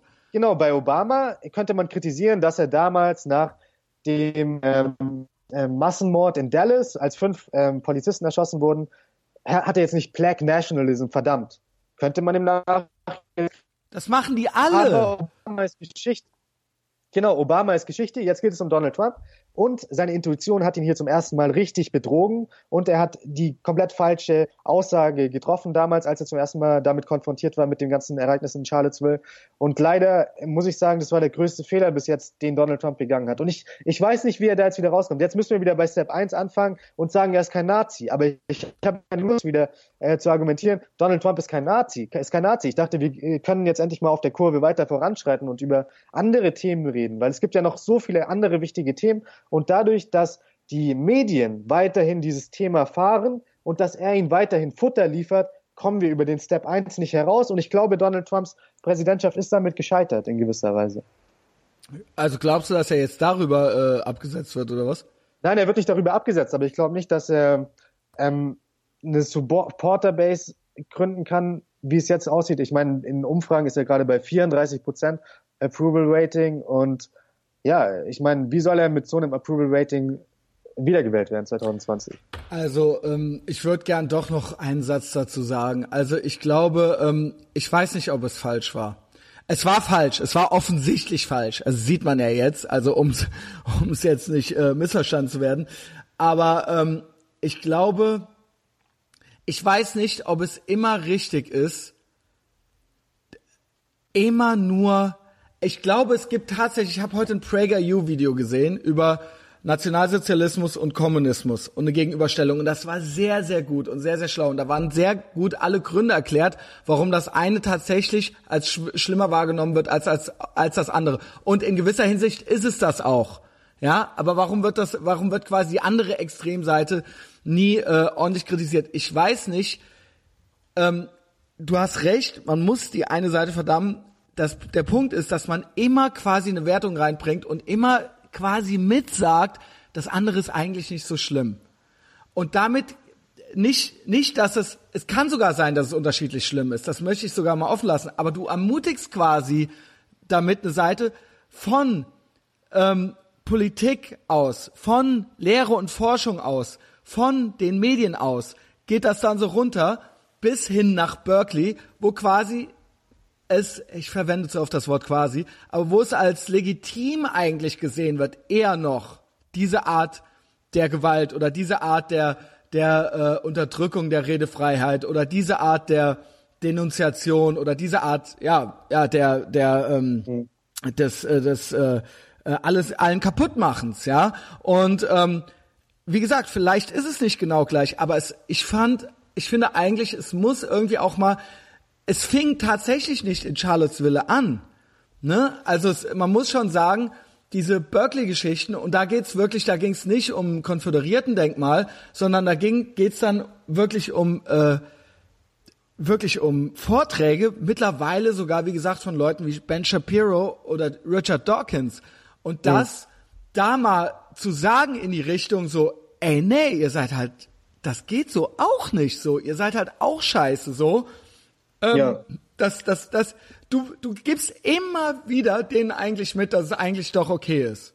Aber nicht zu dem, also ich bin vollkommen bei dir, also vollkommen bei dir. Es gibt ähm, diese radikale Antifa, die auf jeden Fall auch politische Gewalt als legitimes Mittel bezeichnet und die die und es gilt Gewalt als okay, es gilt in der Uni ja, als ja. okay, es gilt in Berkeley genau. als okay. Das ist ja auch in Deutschland so. Du hast eine radikale Antifa an genau. jeder Uni. Und du kannst die, selbst äh, dann liest die Zeit, liest die Taz, es ist okay eigentlich. Ja. ja, und das ist ein Riesenproblem. Aber der Zeitpunkt war natürlich falsch gewählt. Du kannst nicht sagen, beide Seiten sind schuld. Wenn irgendein Neonazi ein Auto nimmt und in die Gegendemonstranten ja, reinfährt und dann irgendwie Leute tötet, an dem Tag musst du einfach nur sagen, dass White Supremacy gar nicht okay ist und dass Neonazismus absolut das Schlimmste ist und, und so weiter und so fort. Und dass dieser Typ, der das gemacht hat, ähm, im Gefängnis verrotten sollte. Ich gebe dir recht. Ich gebe dir recht. Und dann können wir wieder über die anderen Themen reden. Ich gebe dir aber, recht, aber da ist, das ist eben er. Er ist eben nicht Barack Obama. Er ist halt ein, ein Trampel. Und er ist auch kein Politiker. Und er ist halt Reality-TV-Star. So. Das ist eigentlich was, glaube ich, was viele an ihm genießen und ich genieße, das ist eigentlich eine Ureigenschaft, die ich eigentlich erfrischend finde, dass er eben das nicht ist, ne, mhm. dass er eben nicht Hillary Clinton ist äh, oder auch nicht Bill Clinton, ja, ähm, aber das wird ihn in diesen Momenten absolut wirklich zum Verhängnis. Also man kann ja. fast literally sagen, äh, legt er sich damit den Strick um den Hals. Aber trotzdem, so, es ist, wird er, ist das eine faire Behandlung? Das muss ich fragen. Ist das, nein, nein, nein, nein. Ja. Gar keine faire Behandlung. Er wird natürlich von den Medien so unfair behandelt wie kein Präsident. Das ist nicht korrekt, ja. Also und das ist nicht korrekt. Und ähm, das ist, das liegt nicht daran, dass die Medien als Person erstmal mögen die Medien als Person nicht. Er steht für alles, was die Medien verachten. Er ist reich, er ist, wie du gesagt hast, ein weißer Mann mit Privilegien oder wie man auch immer sagen sollte. Und ähm, straight. Straight. Genau, er hatte keine äh, Unterdrückungspunkte in irgendeiner Weise. Und er redet eben, wie in der Mund gewachsen ist. Dann gibt es noch diese Jokes und wie auch immer, die er in seinem Berufsleben davor geäußert hat. Also als, als New Person, Yorker, New Yorker Immobilienmarkt-Typ, so genau. weißt du. ist einfach ein Charakter und die Medien hassen ihn schon deswegen, aber die Medien hassen ihn noch viel mehr, weil er eben intuitiv den Trend erkannt hat in den westlichen Gesellschaften, dass eben das Proletariat nicht mehr links wählt, dass das Proletariat keine Lust mehr hat auf diese Social Justice Warrior Typen, sondern das Proletariat wählt mittlerweile diese Leute, die sie am besten beschützen. Und das sind mittlerweile Leute, die sich eher dem konservativen Spektrum zuordnen. Und mh, hm, die Medien wollen das eben nicht wahrhaben. Die wollen, äh, also sie haben da eine kognitive Dissonanz. Sie können das absolut nicht nachvollziehen, da das es eben hier diesen ähm, extremen Umsturz in allen westlichen Gesellschaften gibt, dass das Proletariat nicht mehr links wählt, sondern dass das Proletariat ähm, Einwanderung einschränken möchte, und so weiter und so fort, weil das sind eben die Menschen, die darunter äh, am meisten gelitten haben in den letzten 20, 30 Jahren unter dem Multikulti, Multiculturalism in gewisser Weise. Und diese Leute protestieren jetzt eben und die haben ihre Granate nach Washington geworfen, was eben Donald Trump war. Und die Medien versuchen diese Granate jetzt irgendwie wieder rauszubekommen. Aber selbst wenn sie diese eine Granate, Donald Trump, wieder aus Washington DC rausbekommen, dann wird es nicht wieder so ein elitärer Haufen werden, wo sich die GOP und die Demokraten in quasi den wichtigen Themen nicht unterscheiden, sondern einen Einheitsbrei bilden, nicht wiedergeben, sondern Trumpism wird noch lange weiterleben nach Donald Trump. Es gibt Leute wie Stephen Miller. Stephen Miller ist 32 Jahre alt, also der Policy Advisor, der diese ähm, Ideen hatte, was die Immigration angeht oder Tucker Carlson bei Fox News. Diese Leute haben Trumpism verstanden, die sind wesentlich intelligenter als Donald Trump und ja. Trumpism wird nicht weggehen und ähm, das Proletariat wird auch in den nächsten Jahren nicht mehr links wählen, weil die Linken das Proletariat ver, ähm, verkauft haben, ähm, weil das Proletariat halt vor allem aus straight white males, die irgendwie bei der Müllabfuhr arbeiten oder, oder sonst irgendwelche Jobs haben, besteht. Und diese Leute wurden von äh, den Leuten, denen sie vertraut haben, verkauft. Und das hat Donald Trump erkannt. Ich habe äh, noch zwei Sachen zu ergänzen. Ich gebe dir recht. Äh, die Medien hassen ihn auch, weil sie alte Seilschaften hatten. Sie hatten Connections zur Politik und es gab Regeln und das lief so ab, wie es immer ablief. Du redest mit uns, du gibst uns das und das exklusiv. Das ist eben alles so. CNN hat eh schon äh, halben Fuß im Weißen Haus und alle Politiker äh, haben alle ihr Ding gemacht und die Medienleute haben auch ihr Ding gemacht und alle kannten sich und alle haben sich mit Handschlag begrüßt. Das war früher so. Und das macht er eben nicht mehr so. Und quasi all diese alten Seilschaften, die zerschneidet er. Ja. Mhm.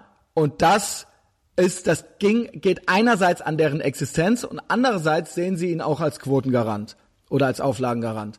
Und das ist, das, das spielt beides mit einer Rolle. Sie haben ihn so mit aufgebaut genauso muss ich sagen, ohne die vergleichen zu wollen miteinander, genauso muss ich sagen, nochmal zu dieser Alt-Right, zu diesen Nazis, ja. Ähm, ich habe mal Zahlen dazu ein bisschen gegoogelt. Ich weiß nicht, wie seriös sie sind. Wovon reden wir hier? Da wird ein Monster aufgebaut, was es so eigentlich nicht gibt. In diesem Land leben, ich weiß gar nicht, ob die meisten Leute wissen das vielleicht gar nicht, die hier zuhören, die meisten Leute, ja, wie sich das schon anhört, ähm, dass in dem Land leben 350 Millionen Menschen es wird geschätzt, dass der KKK, ich glaube, irgendeine FBI-Zahl ist das, dass zum Beispiel dieser KKK, wo man immer hört, KKK, no Trump, no KKK, no Fascist USA, wo ich mir immer denke so, wann hat der jemals irgendwie was mit dem KKK, keine Ahnung, der kennt keinen Typen da und sonst nichts. Es gibt, glaube ich, 5000 KKK-Mitglieder. Das ist, ne, also hier laufen, hier gibt's mehr Pegida-Mitglieder in Deutschland hier gibt's glaube ich 40.000 bei 80 Millionen. Also um das mal so zu sagen. Und die Pegida selbst sind nicht der KKK, ja. Das heißt, die Amis haben selber kein, selbst die Konservativen, selbst die selbst die Erzkonservativen haben keinen Bock auf den KKK. Das sind irgendwelche schielenden Hinterwäldler, ja. Und dann alt-right, diese Nazis, auf dieser Rallye waren tausend Leute, glaube ich, ungefähr. Ja, das ist, klingt erstmal so viel. Das ist aber eigentlich gar nichts. Und da muss ich auch die MSM äh, kritisieren. Was die mit dem Richard Spencer gemacht haben, das geht genauso auf deren Kappe. Dieser Typ wäre eigentlich eine Randnotiz, der wäre eigentlich in einem Nebensatz abzuhaken. Wie der seit ein, zwei Jahren gefeatured wird und quasi mit ihm in Verbindung gebracht wird und quasi auf in Leitartikel reingebracht wird und wie dieses Alt-Right-Ding quasi gepusht wird und, und als zu dem Gefahrenthema Nummer eins gemacht wird, das ist mit Grund dafür. Dieser Typ, hätte man den ein Jahr lang jetzt nicht beachtet, gäbe es den überhaupt gar nicht mehr. Der kriegt, also ein, ein Prozentsatz von Leuten, diese Alt-Right-Typen, das sind irgendwie fünf Leute, ja, diese Hauptcharaktere äh, äh, Charaktere da, diese Hauptprotagonisten. Und was die an Media Coverage kriegen, so, das ist, das steht in keiner Relation zu dem, was die eigentlich für einen Einfluss haben. Die reden da ihren dummen Scheiß. Das sind 1A Hurensöhne, das möchte ich auch mal so klar hier sagen, so, ja. Und ähm, das ist, das ist, das ist keine Einbahnstraße. So, das wird, das ist, hm. das ist falsch. Das ist falsch, die überhaupt so zu promoten. Ja, ja. ich, ich habe mir heute gedacht, ähm, ich habe mich selbst hinterfragt, ob ich nicht auch hier einen gewissen Bias habe, ähm, weil ich denke immer, die amerikanische Gesellschaft, ähm, der geht es trotzdem gut, wie Kennedy der das amerikanischen Gesellschaft kann immer das Schlechte noch besiegen und so weiter. Und ich bin auch immer auf Sag dieser Sichtweise eben drauf. Weil da hat's gehangen. Sag ähm, den Satz nochmal, der ist schön, glaube ich. Ähm, das, das Gute in der amerikanischen Gesellschaft kann immer das Schlechte besiegen. Und, genau. Äh, ja. Ähm, und da habe ich mich eben selbst hinterfragt, ob das damit zusammenhängt, dass ich eben so einen gewissen, äh, weiß nicht, so eine Verzerrung habe in, der, in, in meiner Wahrnehmung, da ich eben auch sehr ein Fan von Amerika bin, von den Idealen Amerikas und ob die Gesellschaft wirklich noch imstande ist, eben durch das Gute das Böse in der Gesellschaft zu bekämpfen. Und ich bin immer noch zu dem, ähm, zu dem Fazit gekommen, dass das Gute in der amerikanischen Gesellschaft das Schlechte immer noch bekämpfen kann, weil es gibt eine Rückbesinnung auf die traditionell liberalen Werte. Also wir sehen das mit Dave Rubin, wir sehen das generell, dass die diese radikale Linke, die Progressives oder wie auch immer man sie nennen möchte, eben an Zustimmung verlieren, gerade im Internet. Es gibt ja keine Leute mehr, die wirklich Aufrufzahlen dort haben, sondern du hast eben diese alternativen Medien, die wirklich generieren, die auch die Communities haben. Ähm, und ähm, da habe ich mir gedacht, wir müssen uns nicht zu sehr um Amerika Sorgen machen. Doch. Es ist, es weißt müssen wir uns Sorgen machen. Ja, um ich mache mir so, ich mache mir allgemein Sorgen. Das ist auch schon so Low Energy mäßig, ne, Sorgen machen. Aber ähm, aber ähm, das Problem ist, dass da gebe ich dir, ich gebe dir bei all dem recht. Aber an den Schalthebeln und an den Plattformen sitzen nur diese regressiven.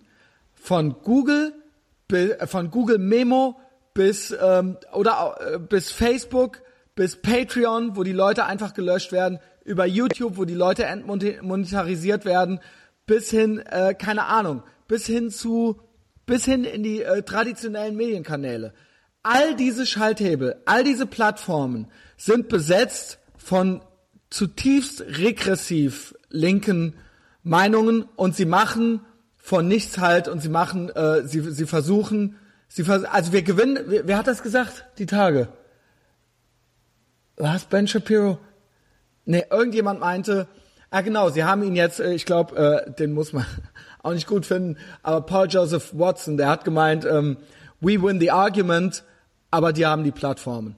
So, und okay. sie können, äh, er tritt jetzt zurück, er hört jetzt auf. Er hört jetzt ah, er hört auf. aus, habe ich gar nicht mitbekommen, wow. Ja, er hat gestern gesagt, äh, er hört auf, äh, er wird nur noch entmonetarisiert, es bringt nichts mehr. So, Er kommt vielleicht irgendwann irgendwo zurück, wenn es nochmal eine andere Plattform gibt, aber er mhm. hat gestern gesagt, so er hört auf.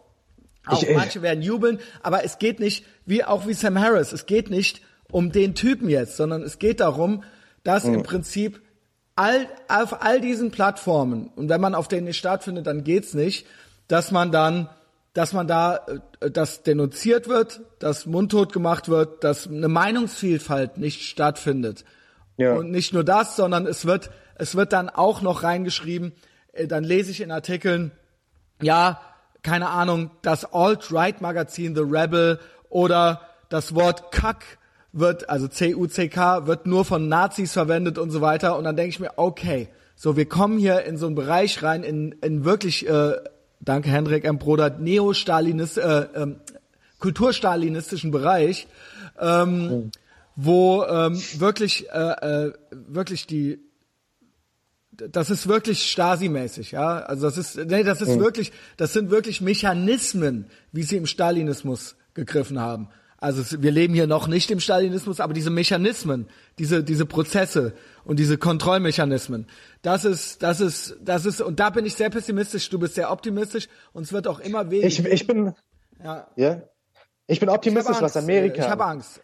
Ähm, weil dort gibt es eben eine Rückbesinnung auf die eigentliche amerikanische Kultur, ähm, weil sie eben nichts mehr zu tun haben möchten. Also wir sehen gerade diese SJW-Mentalität, dieses gesamte SJW-Weltbild in sich zusammenbrechen. Das sehen wir auf jeden Fall. Ich meine, den Multikulturalismus sehen wir in sich zusammenbrechen. Free Trade äh, wird von verschiedenen Seiten attackiert. Das gesamte Weltbild, wie wir es die letzten 20, 30 Jahre hatten, implodiert vor unseren Augen. In Amerika gibt es jetzt diese kleinen Nazi-Bewegungen, die sich dagegen zur Wehr setzen. Aber es gibt eben auch den Mainstream, der einigermaßen groß ist, der vor allem die ähm, die Basis hat und der auch mittlerweile Institutionen aufbaut und so weiter, der sich wieder zurückbesinnt auf die eigentlichen amerikanischen Werte, nämlich die Werte der Meinungsfreiheit, der Demokratie, Werte der Aufklärung generell gesprochen. Aber diese, und aber äh, in, in, Deutschland, jetzt äh, kommt der Punkt, in Deutschland und in Europa, wir sind ja immer ein paar Jahre hinten dran. Bei uns allem. wird das auch. Das ist schrecklich. Genau, bei uns wird das aber auch kommen, dass dieses Weltbild, was die letzten 20, 30 Jahre dominiert hat, in sich zusammenbrechen wird. Und dann, was, auf was besinnen wir uns in Deutschland zurück? Was ist das andere Weltbild, was wir anzubieten haben? Und dann ähm, kommen eben Leute, wie zum Beispiel äh, Langer oder wie auch immer, die jetzt schon Aufwind haben oder andere, da gab es letztens einen The Dark Side of Keck, die einfach Rassisten sind, die Faschisten sind. Und in Deutschland, wenn wir uns zurückbesinnen, dann besinnen wir uns eben auf diese Sachen zurück, weil es in Deutschland nicht die Tradition gibt, was die, was die Werte der Aufklärung angeht, wie in den angelsächsischen Ländern. Und das macht mir wirklich Sorgen und deswegen bin ich in Amerika hundertprozentig optimistisch, aber wesentlich optimistischer als in Deutschland, weil in Deutschland müssen wir quasi eine neue Kultur erst aufbauen und ähm, das wird sehr schwierig zu machen sein. Weil wir können uns nicht zurückbesinnen auf irgendwas, sondern wir haben diese Mentalität und die bricht vor unseren Augen zusammen, weil sie inkohärent ist, weil sie einfach ähm, ein falsches Weltbild war in sich und ähm, was soll es ersetzen? Also wir haben nichts, was es ersetzen kann, sondern wir haben nur sehr, sehr schlechte Ideen in Europa, Ethnonationalismus und so weiter, die eben wesentlich größer sind als in Amerika. Und das wird alles auf uns zukommen. Also ich sehe für Europa sehr, sehr schwarz und für Amerika sehe ich grau, sag ich mal. Ich bin jetzt in Amerika nicht ganz positiv, aber wesentlich positiver als in Europa. Ich ähm, unterschreibe das so. Also ich bin wesentlich äh, äh, pessimistischer noch, was Europa angeht. Wesentlich pessimistischer. Ich glaube, die Amerikaner können ihr Ding, das habe ich auch letztens mal bei uns, äh, letztes Mal bei uns beiden schon gesagt, die können das durchaus noch 400, 500 Jahre so durchziehen. So wie das jetzt heute ist, wird das auf keinen Fall 400, 500 Jahre äh, hier so sein. Ähm, äh, die Amerikaner haben auch eine komplett andere Mentalität. Die Amerikaner wollen frei sein. Wir ich kann nicht für alle Europäer sprechen, aber die Deutschen wollen das nicht sein. Ähm, die Deutschen sind ähm, äh, autoritätshörig, äh, wir brauchen das. Also vielleicht wir zwei nicht so, weil wir sind ja im Kopf, im Herzen Amerikaner. Aber mhm. ähm, und ich will das auch nicht jedem einzelnen Deutschen unterstellen, das muss man auch nicht dazu sagen. Aber so generally speaking sind wir sind die Deutschen ähm, stehen auf Autorität und hm. äh, Deutsche das Kollektiv und und sicher wollen wir sein. Genau, das ja. Kollektiv und nicht das Individuum. Und das ist egal, ob es die DDR oder das Dritte Reich ist oder es ist egal. Äh, es ist egal. Es geht auch nicht drum, dass es dem Einzelnen besser geht, sondern es soll lieber allen schlecht gehen. Und ähm, wir wollen nicht äh, frei sein, wir wollen sicher sein. Und diese Sicherheit ist immer nur eine Illusion, immer nur eine Illusion immer mehr zu Lasten der Freiheit. Und das brauchen wir Deutsche aber so. Ne? Mhm. Und das ist, äh, das ekelt mich zutiefst an. Aber das ist nun mal so, das werde ich jetzt auch, das werden wir auch mit diesem Podcast nicht ändern, so. Ähm, und deswegen bin ich da auch noch besorgter. Und insofern glaube ich auch, dass es in den USA vielleicht nochmal eine Gegenbewegung geben wird, weil es in den USA auch noch in gewissen Maßen einen freien Markt gibt. Ja, und der Markt wird das irgendwie regeln, auch wenn Facebook und Google absolute Monopolstellungen haben. In Deutschland haben wir nichts Vergleichbares. In Deutschland ist auch der Markt noch viel regulierter. Ähm, wir sind hier nicht so frei, wo man sagen kann, ja, gehe ich nicht dahin, gehe ich eben dahin. Und wir haben hier einen Heiko Maas, ja, und wir sind da total geil drauf. Und ähm, wenn ich schon mit Leuten rede oder diskutiere, wenn ich dann schon höre so Sachen wie, ja, aber ich wollte ja eh kein Hate Speech machen, also ist ja egal so, ne? Also, was soll das? Das ist genau wie das Argument so, ja, sollen die doch abhören, ich bin ja eh kein Terrorist, so, ne? Also das ist all das, das ist all das, das ist, äh, gibt's in den USA bestimmt auch, aber das ist, das ist bei uns Deutschen einfach so drin und wir akzeptieren das. Und mhm. ähm, das ist, das ist, wir wollen nicht frei sein. Wir wollen nicht frei sein. Und das ja. besorgt mich. Ja, das besorgt mich noch viel mehr als das, was du siehst mit diesen traditionellen. Ich finde es eh schwierig, ich finde es total schlimm, so Riesenregierungen äh, zu bilden. Wie soll das funktionieren? Regierungen, die über mehrere hundert Millionen Menschen regieren. In den USA geht das nur, weil es da auch noch diese States Rights gibt und weil die Staaten noch viel autonomer sind. Das ist ja hier nicht so. Hier müsste eigentlich jedes Land auch noch autonom sein. Es wird aber alles unter dieser Knute der EU irgendwie gebündelt. Und ich ich finde diese Idee ganz toll, genau wie andere, äh, ja, linke Ideen auch ganz toll klingen. Nur wie soll ja. das funktionieren? Das, da geht's nicht um meine Meinung. Da wurde mir auch neulich vorgeworfen, ah, du bist so europafeindlich. Das geht nicht darum, was ich bin oder ob ich das gut oder schlecht finde. Ich sehe es einfach nicht. Ich sehe einfach nicht, wie das funktionieren kann. Da hat's nichts damit zu tun, ob ich jetzt Griechenland mag oder nicht. Ja, ich sehe es nicht. Äh, das ist meine Meinung spielt ja eigentlich überhaupt gar keine Rolle.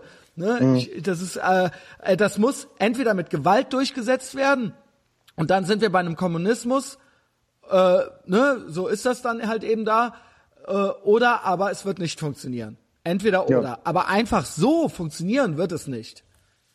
Hm, wenn wir jetzt gerade über Deutschland reden, dann können wir auf ein konkretes Fallbeispiel nochmal zurückkommen, was auch letzte Woche passiert ist.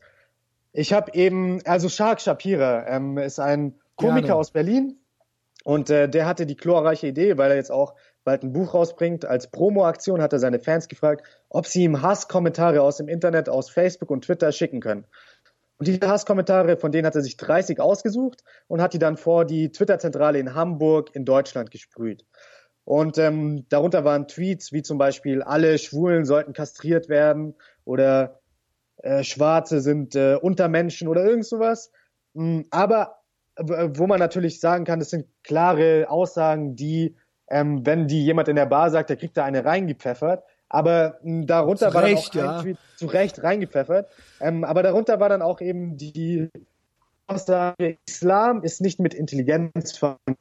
Die hat ah, dann auch so eingeblendet. Gerade da hat's gehangen, gerade da hat's gehangen. Das musst du noch mal sagen.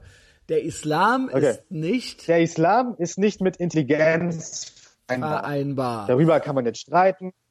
Vereinbar, genau. Äh, darüber kann man jetzt streiten, wie auch immer. Aber es ist auf jeden Fall keine hasserfüllte äh, Botschaft oder irgendwas in die Richtung, sondern wenn man diesen Satz zensieren wollte, dann leben wir in Ägypten oder dann leben wir in Saudi-Arabien in der Theokratie mit Blasphemiegesetzen, die uns vorschreiben, was wir über die monotheistischen Religionen sagen und, und denken dürfen. Und diesen Satz hat er eben unter diesen ganzen klaren Hassbotschaften gemixt. Jetzt mal ganz davon abgesehen, ob man gegen Hate Speech ist oder ob man sagt, wir sind für die radikale Meinungsfreiheit. Hm. Und da habe ich eben ein Video dazu gemacht, habe ihn da ähm, quasi gesagt, dass es nicht okay ist, dass, äh, dass er das mal wieder weglöschen sollte oder was weiß ich. Und ähm, mein Video hat natürlich fast keine Aufrufe bekommen. Das, äh, weiß nicht, 20, 30 Leute vielleicht haben das ich weiß geliked. aber welches Video viel gesehen wurde. Genau. Und jetzt, nämlich fast äh, dasselbe. Genau, fast dasselbe Video, wurde von der vulgären Analyse gemacht. Wirklich, wirklich, ich, also genau der genau. Anfang ist wirklich haargenau gleich. Ist wirklich ja, aber das, das ist ja auch klar. Also ich, ich also, denke nicht, dass er mein Video genau, gesehen hat. Nee, da muss man, muss man auch dazu sagen, das habe ich auch manchmal, oh, der hat mich ja, äh, da, weil Leute zu mir sagen, boah, das habe ich beim Böhmermann jetzt auch so gehört wie bei dir. Und dann sage ich, na ja, es, es gibt ja naheliegende naheliegend, Gedanken. Naheliegend. Ja. Genau, also ist ja naheliegend. Und als ich mein Video gemacht habe, habe ich mir auch schon gedacht, das ist genau so ein Ding, wo auch die vulgäre Analyse dann aufspringen wird. Und äh, das ist natürlich auf 25 Minuten auspressen wird, dieses kleine Video, und äh, sich darüber lustig machen und uns aber gut. so nennt und so weiter. Ja, das ist Geschmackssache natürlich, aber ähm, das Krasse war, was wir dort gesehen haben, ist eben, dass der Narrativ, der uns von den Mainstream-Medien verkauft wird, ähm, Und Shahak Shapira hat versucht, diesem Narrativ zu folgen. Ich meine, Shahak Shapira ist ein junger Typ, ähm, der halt auch seine Brötchen irgendwie verdienen möchte und der ist halt Aktivist und äh, äh, verdient damit irgendwie sein Geld. Da steckt ideologisch gar nicht so viel dahinter. Er ist halt auf diesen Mainstream-Zug aufgesprungen, hat gedacht, damit promotet er schön sein Buch.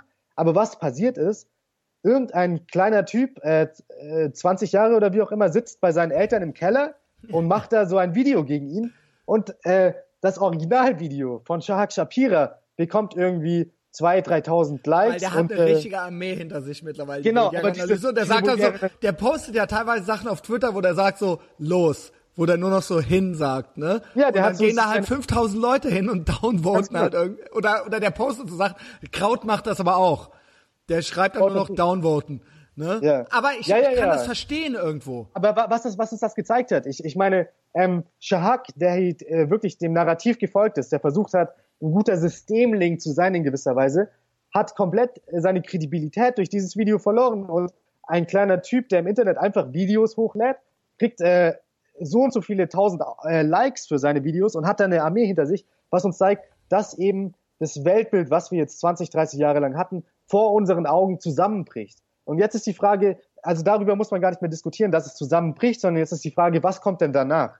Und die diese Frage können uns diese Skeptiker eben nicht beantworten, sondern ihre Aufgabe ist es eben, das Alte niederzureißen, wie auch die Postmodernen damals die westliche Gesellschaft dekonstruieren wollen. So dekonstruieren jetzt diese Skeptiker die postmoderne Gesellschaft, die anstatt der westlichen Zivilisation in unseren Gesellschaften, in, vor allem in Westeuropa, aufgebaut wurde. Aber was kommt danach? Das ist jetzt die interessante Frage. Und da müssen wir eben gucken, dass da nicht Leute wie Martin Sellner, Martin Sellner mag, ist ein eloquenter Typ. Ähm, das Schlimme ist, er ist sogar witzig und weißt du, was das. Überschlimme ist? Es ist auch nicht alles falsch. Ja, ja, ja. Was er sagt, das ist es nämlich.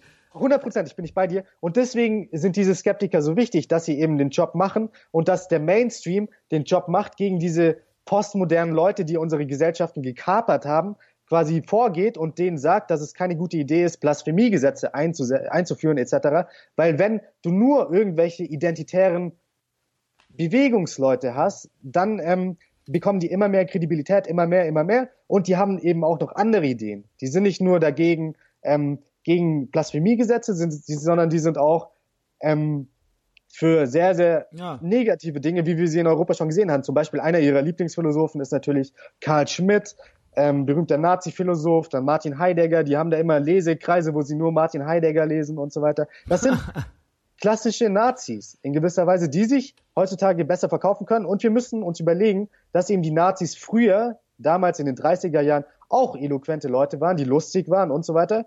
Und nicht irgendwelche Klatzen, die mit Springerstiefeln rumgelaufen sind, sondern wir hatten die Nazis so weit unter Kontrolle, dass nur noch irgendwelche Freaks waren. Aber dadurch, dass wir jetzt diese postmodernen ähm, Idioten haben, die unsere westlichen Gesellschaften gegen die Wand fahren, gibt es eben wieder den Auftrieb für Nazi-Ideen in den Mainstream. Und er zieht wieder normale Leute an in gewisser Weise, die nicht schon Loser sind in der Gesellschaft. Und das ist sehr traurig und da müssen wir uns einfach darauf vorbereiten, um denen etwas entgegenzusetzen, weil die ganze Nazi-Ideologie, die sie vertreten, ist sehr, sehr, sehr machtvoll in gewisser Weise. Okay, ähm, ja, powerful. Ähm, ich finde aber, es ist ja immer, also nicht aber, es ist dummes aber. Ähm, ich finde ergänzend, dass es auch eine, äh, eine, je mehr das eine passiert, desto mehr passiert auch das andere. Das sind also die, wenn ich höre, oh, der Rechtsruck oder oh, die Identitären, ja, wo kommt das denn her? Wo kommt das denn her? So, wir ja. mussten jetzt hier was rausschneiden und der ähm, Thomas sagt den Satz nochmal. Also die Identitären haben auf jeden Fall die Rechtfertigung, da eben diese Postmodernen unsere Gesellschaften gekapert haben und die Gesellschaften leiten. Und dadurch gibt es eben gewisse Rechtfertigung für die Identitären, die sie auch zuerst erkannt haben. Und wenn sie dann äh, äh, Kritik hervorbringen oder, oder diese postmodernen Strukturen eben kritisieren, dann haben sie durchaus das Potenzial, eine noch größere Basis erreichen und sich damit aufzubauen. Deswegen ist es umso wichtiger, dass Leute eben wie ähm, der Dr. Rand oder so weiter, die im Grunde liberal sind, die postmodernen Strukturen als erstes kritisieren oder wie in Amerika Dave Rubin, Sagenow Fakat, da, dass du eben nicht den Nazis noch eine größere Plattform und eine Rechtfertigung gibst, weil diese Nazi-Ideologie in Amerika ist sie nicht wirklich erfolgreich, weil sie ist, ist sie nicht. unamerikanisch. Äh, sie genau. steht für alles, äh, für was Amerika nicht steht. Und ähm, deswegen ist zum Beispiel Richard Spencer auch ähm, diese Ideologie, die er vertritt, die ist postamerikanisch. Also das und wird auch nie, ja, das wird da auch nie, das, da, das gebe ich dir, äh, da gebe ich dir vollkommen recht, das wird da nie erfolgreich sein. Weil das genau. so, du hast es gerade gesagt, das Wort unamerikanisch ist, das ist, das ist, das ist äh, in jeder, das sind, das sind irgendwie paar tausend Spinner oder sowas von 350 Millionen Menschen. Das wird da hm. niemals Mainstream werden. Und deswegen finde ich es halt so perfide und gefährlich, dass da uns so gesagt wird, ja, Trump hat die noch als seine SA äh, und dann werden die halt Amerika überrollen. Oder das ist hier on the rise und äh, demnächst äh, kommen, marschieren die hier halt überall mit ihren Fackelzügen durch die Straßen. Ey, never hm. ever wird das in den USA passieren. Genau. Niemals. Aber in Europa kann ich diese Garantie eben nicht geben. In Europa, wenn wir uns die Geschichte angucken, dann gab es eben diese kollektivistischen Strömungen immer und es ja. gab diesen Ethnonationalismus und so weiter und so fort. Und deswegen ist es umso wichtiger, dass die Liberalen, die jetzt erkennen, dass die Struktur um uns herum zusammenbricht, die postmoderne Struktur der letzten 20, 30 Jahre, dass diese Liberalen, die es erkennen, jetzt die Kritik hervorbringen und nicht diese Kritik den Nazis überlassen, sondern jeder, der den Podcast jetzt hört, der sollte aufstehen und was dagegen sagen. Ansonsten machen es Leute, die noch wesentlich gefährlichere Ideen haben, als man es ähm, ja. sich vorstellen kann. Ich finde, die gefährlichsten und, äh, Ideen sind ja schon die, die diese Ideen quasi erst ermöglichen, nämlich dieses dieses krampfhafte, dieser einerseits Sündenstolz, den wir haben, und dieses ähm, absolute, dieses, äh, dass es hier keine richtige Redefreiheit gibt im Prinzip. Und dass hier alles, dass wir natürlich aus Gründen unserer Geschichte ein, ein Salto rückwärts machen in jederlei Hinsicht, das ist eigentlich der Nährboden für diese andere, für dieses andere Extrem. Ja? ja. War, war das jetzt zu wirr? Also ich hoffe, du weißt. Und es sind ja auch, ich, ich weiß, was du meinst, und es sind ja nicht zwei Extreme in dem Fall, sondern es sind zwei Seiten derselben Medaille. Es ist es genau beides, dasselbe. Es ist es genau sind dasselbe. kollektivistische Ideen und die einen sind halt. Ähm, ähm, es, ist äh, beides, es ist beides ultra autoritär. Ganz genau, ja. Ultra autoritär und es ist irgendwo antifreiheitlich. Antifreiheitlich, autoritär. Es ist und es ist ähm, es ist sehr normativ ja, es ist, äh, äh, es ist äh, durch Gruppenzwang geprägt und Gruppendruck und Mitläufertum und ähm, das ist da gleich und dahingehend auch beides faschistoid. Vielleicht das eine mehr als das andere. Da wurde ich neulich auch für ausgelacht. Ich müsste ja noch mal die Definition von Faschismus lernen und so weiter. Und da habe ich mir gedacht, so, Alter, ja, nee, es ist, es sind zwei Seiten derselben Medaille und es ist nichts anderes. Und ähm, es ist es ist auch davon auszugehen, das hat Jordan Peterson auch gesagt, dass diese Leute, die sich dem einen jetzt verschreiben, es ist nicht davon auszugehen, dass die ähm, im Dritten Reich bei den Edelweißpiraten gewesen wären, sondern dass es die sind, die immer sich den gesellschaftlichen Normen anpassen und dem, was gerade als ethisch-moralisch überlegen gilt. Und damals war es eben was anderes und heute ist es eben das, auch wenn es damals viel schlimmer war in seinen Auswirkungen ja, aber dieses, das Prinzip, die, die, die Prozesse, die kognitiven Prozesse und emotionalen Prozesse, die ablaufen und auch die sozialpsychologischen oder soziologischen, ja, das sind dieselben, sind dieselben Mechanismen, ja, und äh, dieselben, dieselben Gefühle, warum man etwas macht oder der Gruppenzwang oder dieses dazugehören wollen oder eben dieses, ähm, ne, dieses eine Pro Projektionsfläche für was Böses zu haben und zu sagen, wir sind aber die Guten, ja, das ist eben all das und hinterher und irgendwann gibt's dann vielleicht, hoffentlich wenigstens, dann ein großes Erwachen und alle sagen, oh, wie konnte das denn passieren? Warum hat denn keiner was gemacht? Ja, und ähm, das sehe ich im Moment auch so, auch wenn das hier wesentlich, ne, ich möchte das auf gar keinen Fall jetzt, ne, wir leben hier nicht im Dritten Reich so, aber ich sehe, ein, nein, ich meine einfach nur die, ähm, wirklich diese, die, die, die Mechanismen, die Mechanismen sind dieselben. Mhm. Ja. Und da müssen auch viele Linke ähm, sich selbst hinterfragen und einige ihre Positionen zur Debatte stellen, wie zum Beispiel bei der Immigration. Ähm, Masseneinwanderung ist ein Thema, was von Linken nie angegangen wird, was sie nicht zur Debatte geben. Aber wenn wir diesen, ich, ich möchte es nicht Rechtsruck nennen, sondern ich möchte es Nazi-Ruck in gewisser Weise nennen, verhindern möchten, dann müssen wir genau. auch über solche Themen offen debattieren. Ganz genau. Und ähm, Leute, die jetzt einfach die AfD wählen, die keine Nazis sind, die kannst du nicht einfach, du kannst nicht einfach zehn Prozent der Gesellschaft komplett abschreiben und diese Leute komplett an den Rand drängen, weil diese Leute werden sich dann Leuten wie Martin Sellner anschließen, wenn wir genau. die Debatte um die Immigration nicht in einem fairen Ton und so weiter führen. Und es ist, da gebe ich dir vollkommen recht, man kann, ich gebe dir ein schönes Bild oder eine schöne, eine schöne Analogie. Man kann nicht auf der einen, welches von beiden ist es? Man kann nicht auf der einen Seite sagen, man darf nicht sagen, äh, man, man soll die, äh, man soll äh, nicht jeden Moslem verteufeln, sonst radikalisiert man den.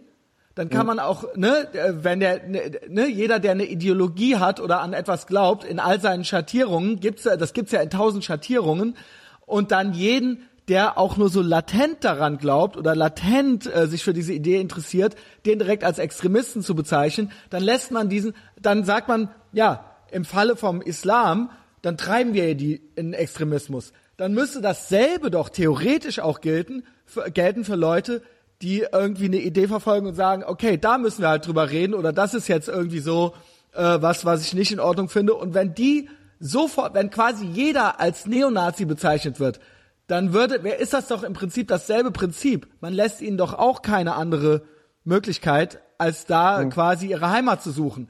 Ich weiß nur nicht, ob das stimmt. Vielleicht ist es bei dem einen richtig und bei dem anderen falsch oder vielleicht ist es umgekehrt richtig und falsch. Vielleicht gibt's da auch eine Schnittmenge. Ich hoffe auch, dass es nicht zu wirr war. Ähm, konntest du das mhm. nachvollziehen, was ich gesagt habe? Ja, also man, man also muss dieses, da halt dass man die Leute in diese Extreme reintreibt, ja? ja. Man kann das nicht bei den ne, ich versuche es jetzt halt kohärent argumentieren. Also du darfst nicht zwei Standards haben, genau. sondern du musst denselben Standard so sei nicht gemein zu denen, sonst sind die, werden die ja extrem, aber zu den anderen darf man gemein sein. Und das sind dann Arschlöcher, wenn die extrem werden, ja. Wobei ich da jetzt sagen würde, selbst bei beiden, ich glaube, niemand ähm, wird zum äh, radikalen Islamisten, weil ihm jemand nicht äh, irgendwie zum Ramadan genau. katholisch Okay, Und ja, dann gebe ich ja, aber dann, ist, genau, ja, aber dann, Thomas, so dann dürfen wir es ja machen. Dann dürfen wir es ja kritisieren. Weißt du, weil wenn man, wer durch, genau. also man muss halt ein bisschen, wer, wer durch ja. ein bisschen Kritik zum Extremisten wird, bei dem stimmte vorher schon was nicht. Genau, ganz genau. Niemand wird zum, äh, niemand wird zum Nazi, bei dem alles weil, stimmt, weil jemand ja. gemein war, ja. Genau, äh, genau. Ne? Und niemand das wird zum, äh, extra, äh, zum, zum Islamisten, nur weil ich mal gesagt habe, fuck Mohammed. So, ja. Äh, ja. ja, ich weiß, dass denen das nicht gefällt, aber ähm, so das ist nicht, da, dann, da, das ist nicht der Grund, warum du jetzt Menschen umfährst.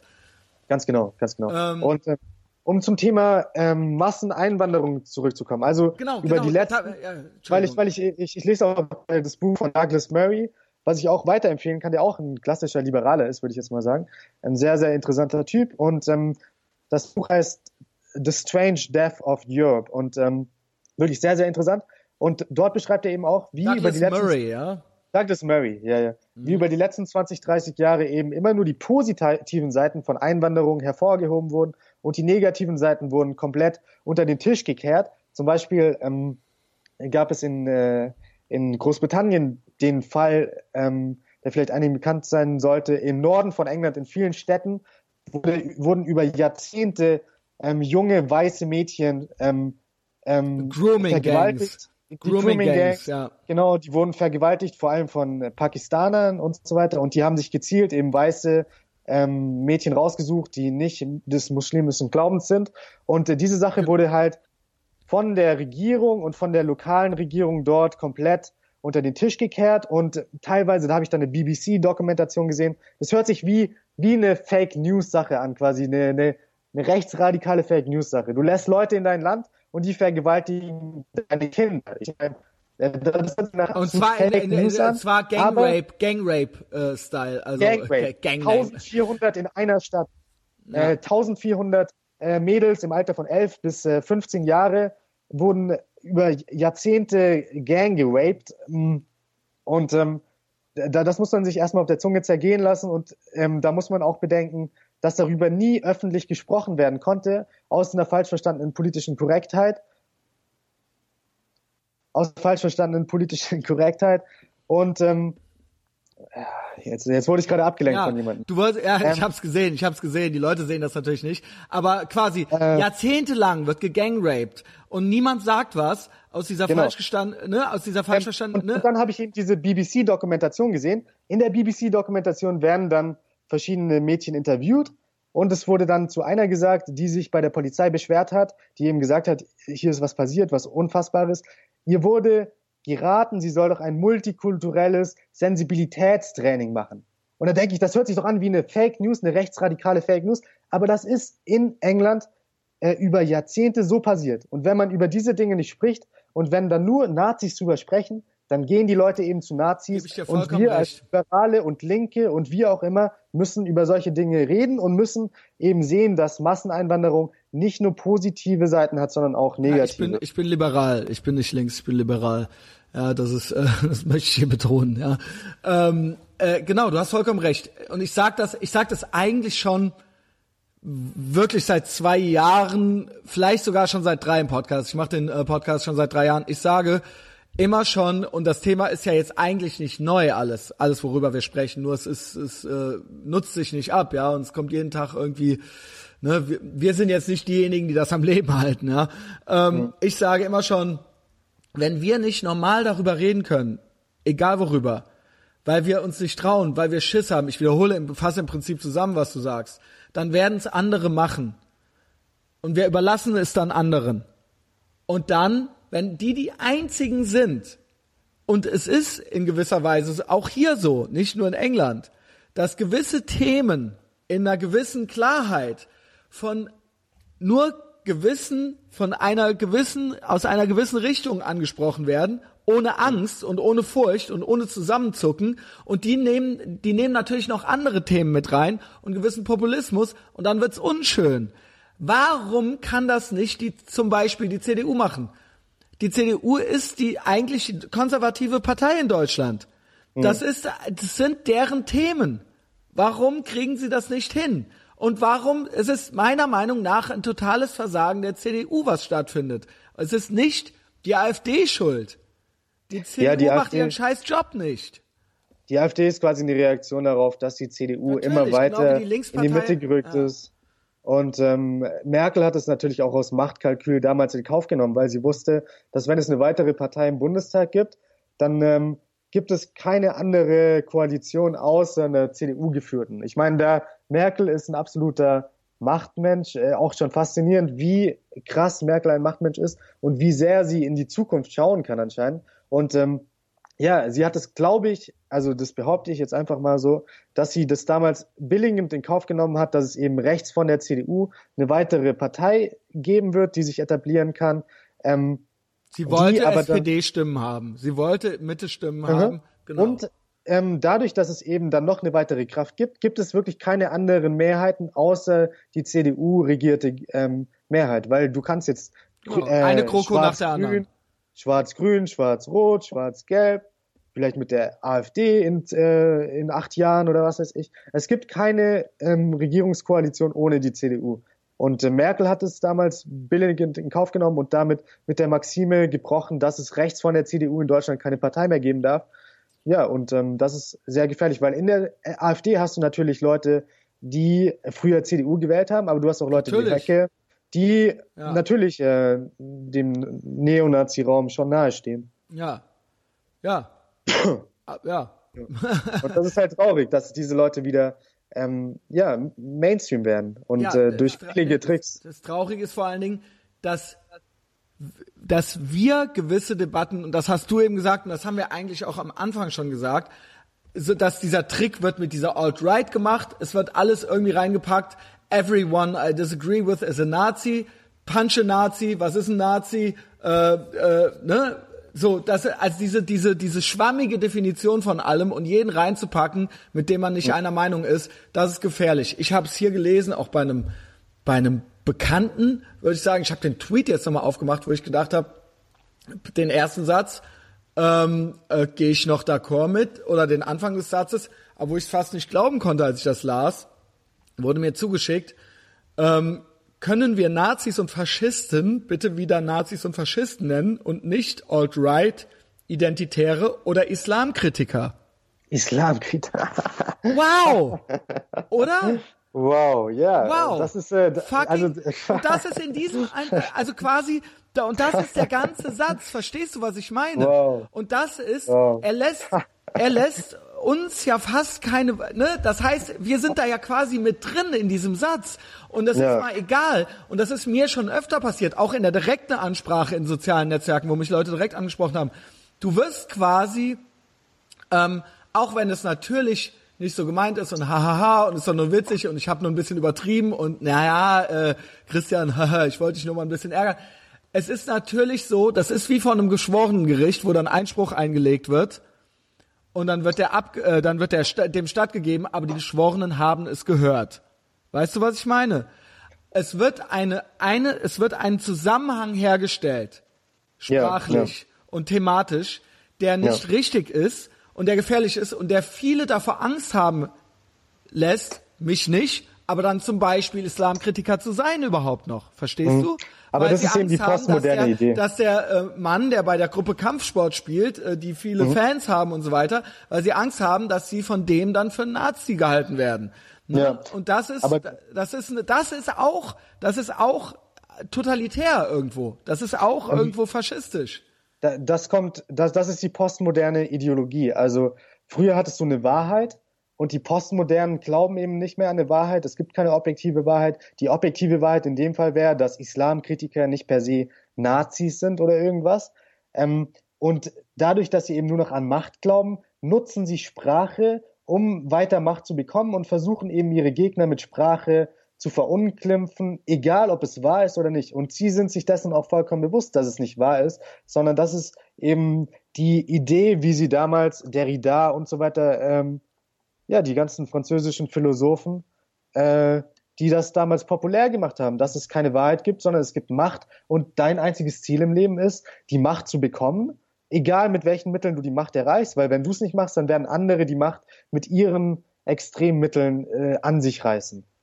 Und äh, wir müssen eben wieder da, dahin zurückkommen, dass es eine Wahrheit gibt und wir müssen möglichst nah an der Wahrheit bleiben. Diese Wahrheit ist relativ objektiv und ähm, jeder, der eben ähm, mit solchen Generalisierungen oder Übertreibungen arbeitet, diskreditiert sich und hat im öffentlichen Raum nichts verloren. Aber leider haben wir mittlerweile Medien, die nur noch ähm, so agi äh, agitieren.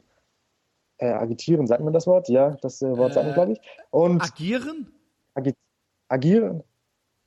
Agitieren, agieren. Egal.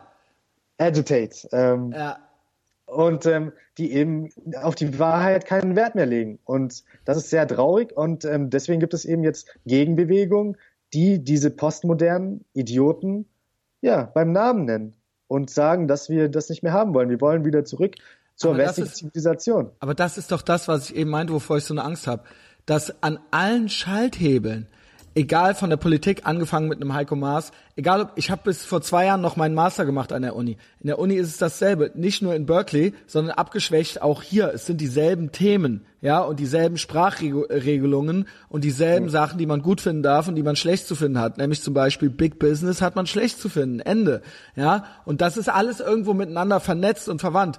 Und das ist nicht nur Lehre und Forschung und das ist nicht nur Politik, das ist auch, ähm, äh, was ist denn das dritte? Lehre und Forschung, Politik, das sind auch, es ist auch medial. Ja, mhm. medial, MSM, was wir gerade gesagt haben. Und all, an all diesen Hebeln sitzen diese Leute, die das alles verbieten wollen. Ja, und ähm, ich äh, äh, und die Leute, die das konsumieren, die wollen eigentlich gar nicht, das hatten wir ja auch schon etabliert, die wollen eigentlich gar nicht irgendwas besser wird oder dass irgendwas debattiert wird. Sie wollen eigentlich nur jemanden zum Hassen haben. Ja. So habe ich den Eindruck. Nicht nur das und das will will nicht will, wollen nicht nur die Nazis, das wollen die anderen genauso. Sie wollen jemanden haben, der alles schuld ist. Es muss ein Sündenbock her und sie wollen auch gar nicht, dass der sich bessert oder sowas. Sie wollen jemanden haben, den sie vernichten können. Ja, ganz genau. Deswegen ähm, werden wahrscheinlich auch viele im Endeffekt sein, wenn Donald Trump nicht mehr Präsident ist, weil jetzt haben sie wirklich ihren Antichrist. Äh, sie können sich als die moralische Instanz aufspielen und wenn du danach dann jemanden hast, der nicht so ein Charakter wie Donald Trump ist, der nicht so provoziert wie Donald Trump, dann wird wie vielen wieder der Lebensinhalt fehlen. Ich meine, Donald Trump gibt wirklich vielen Lebensinhalt, dass sie eben dagegen demonstrieren mit den Pussyhats oder Stephen Colbert hatte davor eine Late-Night-Show, die ähm, weit hinter Jimmy Fallon zurücklag und jetzt mit Donald Trump startet er jeden Tag einen Monolog, äh, Donald Trump, was er wieder für eine Scheiße gebaut jeden hat. Tag. Und ist Number One. fucking Tag, Tag. Und wie Tag, Dr. True gesagt hat, Slow News Day, wenn Trump nichts getweetet hat. Und ja. das ist, das ist irgendwie, das ist eigentlich ursprünglich nicht die Idee der Massenmedien gewesen. Ja, oh. auch wenn es immer schon so ein Propaganda-Element gab. Aber ähm, ich finde das besonders, ich finde, ich fände das noch nicht mal perfide bei einem Alex Jones. Aber bei, äh, äh bei einem Ka Medien, bei einer Medienplattform wie CNN oder sowas finde ich es besonders böse, weil die das, wenn die wenigstens sagen würden, wir sind die ja die Aluhut-Typen, aber sie sind genauso, sie sind die, sie sollen die Guten sein. Verstehst du? Mhm. Und das ist ähm, das Oberperfide und das kriege ich meinen Eltern zum Beispiel nicht erklärt. Und das kriege ich auch vielen meiner Freunde nicht erklärt. Deswegen möchte ich auch mit dir den Podcast machen, weil du drin bist in dem Thema, ähnlich wie ich, und weil ich viele Leute, die ich für schlau halte und die auch viele, auch viel die Zeit und äh, die Fatz lesen so, aber die haben keine, das war's, ja, die, die, die, äh, das, das ist deren Horizont. Und ja. da sehe ich schwarz, da sehe ich wirklich schwarz. Und das ist, das, und das sind die Intelligenten, von denen wir hier reden. Das sind die Intelligenten, das sind die, die gut informiert sind. Und das ist das, was mir wirklich Angst macht, ja. Wenn so eine fucking Tagesschau noch nicht mal äh, Gender Pay Gap googeln kann, ja? Ja, ja, ja. Wenn die ja. das noch nicht mal hinkriegen, das sind Basics, das sind absolute Basics, das ist ein Ammenmärchen und das ist nur jetzt so ein Beispiel. Wenn die oder ein Barack Obama, du sagst, er ist nicht böse, er macht das nicht extra. Er hat dieses Ammenmärchen von der Gender Pay Gap, das, das wiederholt er bis heute. Aber die SPD ja auch hier in meiner Stadt ja, wird überall plakatiert, das, äh, ja, Frauen verdienen 21 Prozent weniger als Männer und so weiter. Genau, ich aber meine, ist der böse oder alles, dumm? Äh, sind die böse oder dumm? Ah, das ist eine, immer eine schwierige Frage. Aber ähm, Kalkül, da steckt halt oft Kalkül dahinter. Hinter so einem Plakat zum Beispiel, da wissen Sie, da also können Sie glaubst auch, äh, Barack, Barack Obama wusste das auch. Er weiß es. Und er da geht hin vor die Kalkül. Kamera und sagt, genau. Und dann ja. ist er doch, ist er dann dann nicht doch bö auch böse. Hm, aber ich habe das jetzt auf das spezielle Beispiel gebracht. Also am Anfang habe ich ja gesagt, er hat nie Islamik, also islamischer Nein, Terrorismus. Aber da, da, da, hätte ich auch noch eine äh, Ergänzung zu. Ist das nicht auch böse, dass er das nicht gemacht hat? Weil er quasi es aus Gefallsucht gemacht hat und weil er äh, es aus, äh, äh, äh, aus Angst gemacht hat, für etwas gehalten zu werden. Hat er das nicht, ist da nicht auch ein Kalkül dahinter, was nicht unbedingt gut ist?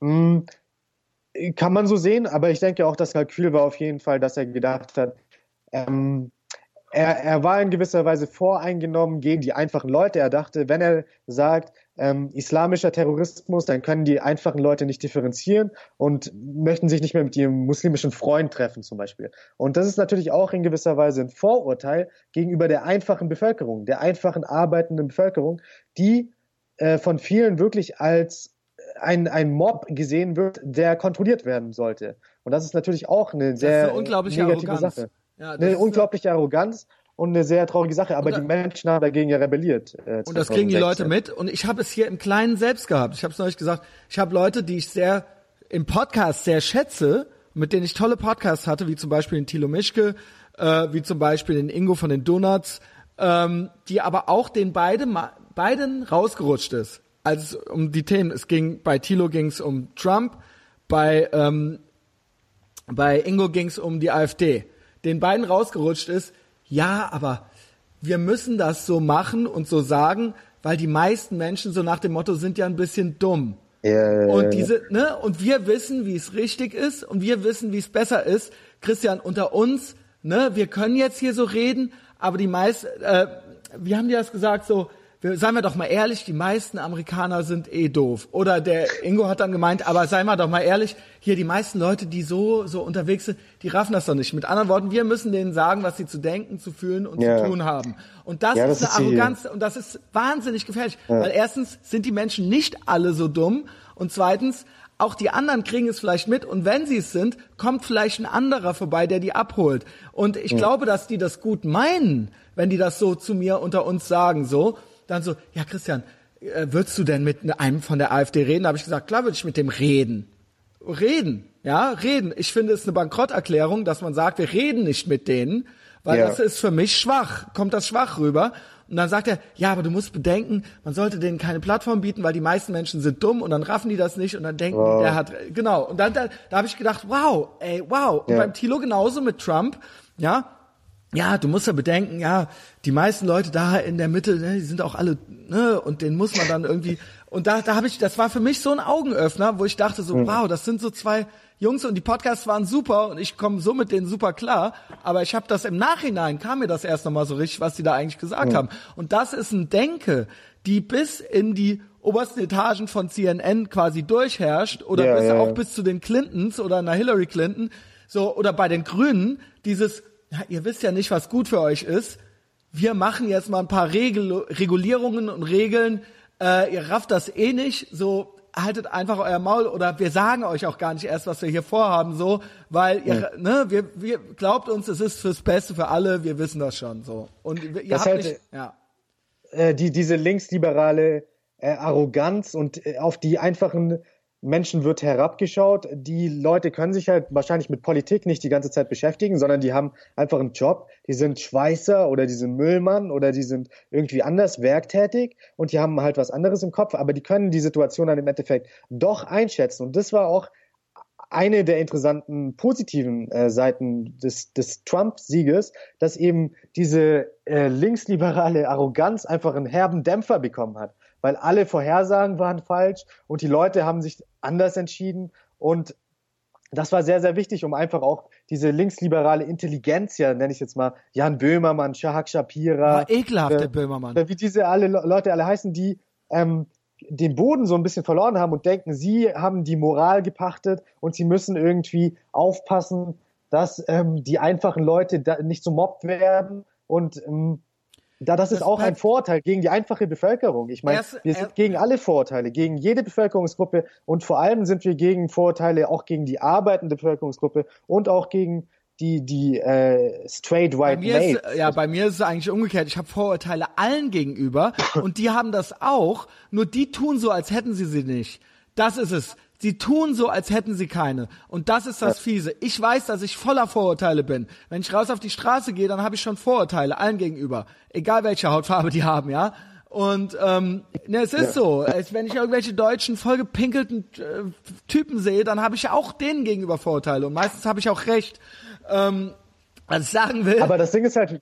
Was ich sagen ja. will, ist, die, die tun so, als hätten sie das nicht als wären sie ja. farbenblind und als ob sie es, aber es stimmt gar nicht. Sie sind voller Vorurteile und das ist das perfide. Und nicht nur ist es so, dass sie ähm, äh, dann quasi äh, den dummen Leuten das erzählen wollen, sondern sie verstehen auch nicht, dass auch ich mir, ich bin nämlich äh, nicht dumm und dass ich mir dann denke so, ey Junge, mal, tickt ihr eigentlich noch ganz richtig?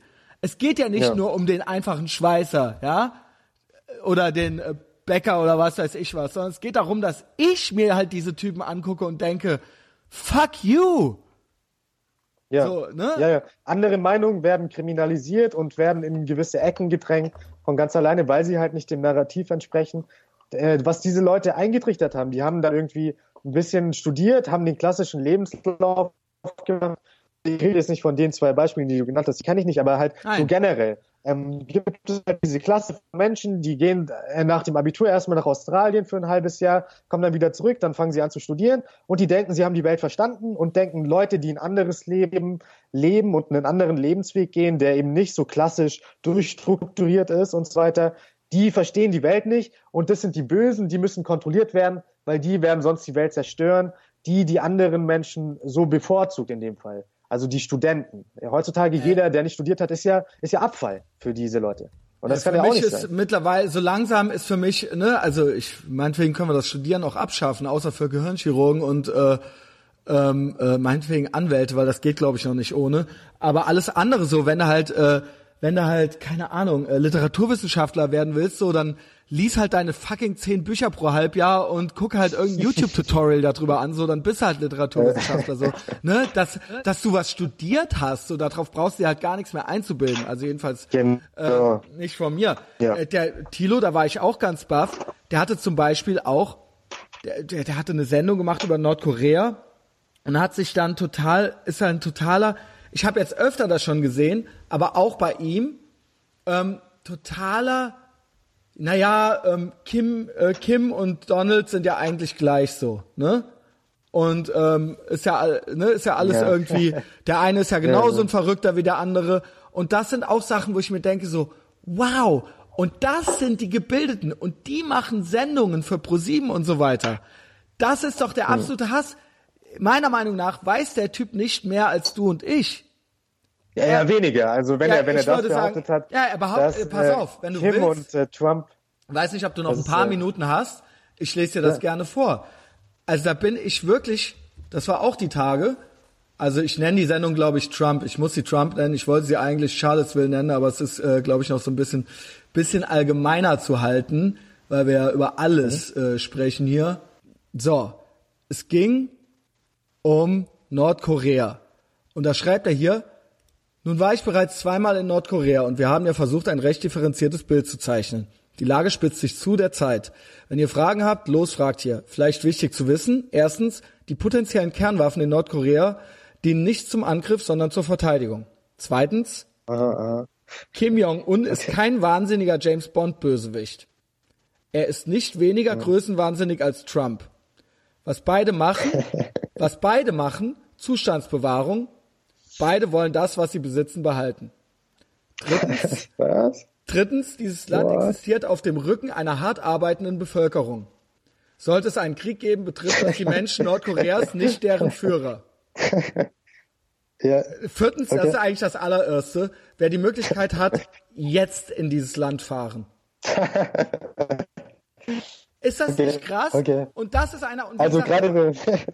und der war da, der war neulich noch da. Und die haben dem natürlich auch nur ihre Propagandatour gezeigt und so weiter. Und er meinte dann auch zu mir so, ja, das ist immer immer immer dieses Nordkorea-Bashing und so weiter, ne? Äh, und äh, die Menschen, die wollen da auch nur Spaß haben und so weiter. Hey, ohne Scheiß, Thomas, du bist gerade völlig fassungslos. Nord Nordkorea-Phobia, können wir es doch nennen, oder? Ähm, jeder, der was Negatives über Kim Jong-un sagt, ist äh, Kim Jong-un-Phobia vielleicht. Aber das äh, ist es auch wieder äh, worse than Hitler. Trump ist äh, er ist äh, er, er wird mit diesem Typen auf eine Stufe gesetzt, obwohl in, obwohl er da nicht Leute einfach umbringen lässt und nicht äh, in, in, in in USA kann man noch eine Sendung wie South Park haben, ja, und da kommt keiner für ins Gefängnis, wenn er sowas macht. Man darf äh, Trump ja. einen Hurensohn nennen auf, auf einer Straße. Also ich, ich, ich weiß gar nicht. Und die Leute, und das war ein, ein Candy Storm. Das war ein Candy Storm, Thomas. Ja. Und da habe ich, ich bin der das Erste, ist, äh, der darunter geschrieben hat, ich so, Tilo, ich komme hier nicht mehr ganz mit. Ich habe keinen anderen Kommentar darunter gesehen. Und das ist hier die Realität. Ja. Er gibt das vor und er gilt eben eigentlich als weitgereister, weltbereister Typ und die anderen Menschen, die wissen ja eigentlich, und wir wissen, er weiß eigentlich schon weniger als wir und die anderen wissen aber eigentlich noch weniger. Und es ist wahnsinnig anstrengend und belastend für mich jedenfalls, mich äh, so hier so zu bewegen, sowohl online als aber auch. Christian, ja.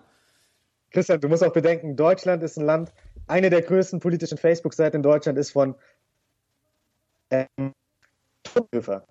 Jürgen Totenhöfer. Ja, ich meine, das, ist, das ist ja auch ein typ. absoluter Clown, der da durch die Welt reist und den. sich immer die Propaganda geben lässt. Und dann hat er ja auch bei Facebook irgendwie Hunderttausende von Likes. Und nochmal auf den Post zurückzukommen äh, von Thilo Mischke, der, der ist ja äh, Satire in gewisser Weise. Er meint es ernst. Er ist lieb. Er ist ein lieber ja, Typ. Ja, ja, Also sehr, also man könnte das als sehr bösartiger Satire interpretieren, weil gerade nach dem, was zu, äh, was dem Amerikaner passiert ist, der nach Amer äh, der, der nach Nordkorea gereist ist ja. und dort dann äh, gefoltert wurde und dann tot zu seinen Eltern zurückgeschickt wurde. Ich meine, deswegen ist es natürlich fast schon zynisch zu sagen, man sollte jetzt nach Nordkorea reisen, als es gerade rausgekommen das auch, ist, dass sie so äh, Touristen behandeln. Ja, und auch, ne, und beide sind eigentlich klar. Er ist nicht größenwahnsinnig, weniger, er ist nicht weniger größenwahnsinnig als Trump. Also eigentlich alles genau gleich. Ja. Also das ist ja. Und da, da werde ich äh, aber nicht raus. Und ich, das Ding ist, nachdem er das gepostet hat, ich mochte ihn, ich mag ihn eigentlich auch irgendwie immer, aber weißt du, ich sehe danach, das war ein paar Wochen nach unserem Podcast und ich sehe das jetzt anders. Ich sehe ihn jetzt anders. Ich sehe ihn jetzt irgendwie und ich denke so, das, das kann alles nicht wahr sein, ja. Ich, ich hatte an dem Abend einen geraucht oder so und hatte dann einfach bei Facebook was gepostet und hat es vielleicht ja. nicht so gemeint. Wer weiß.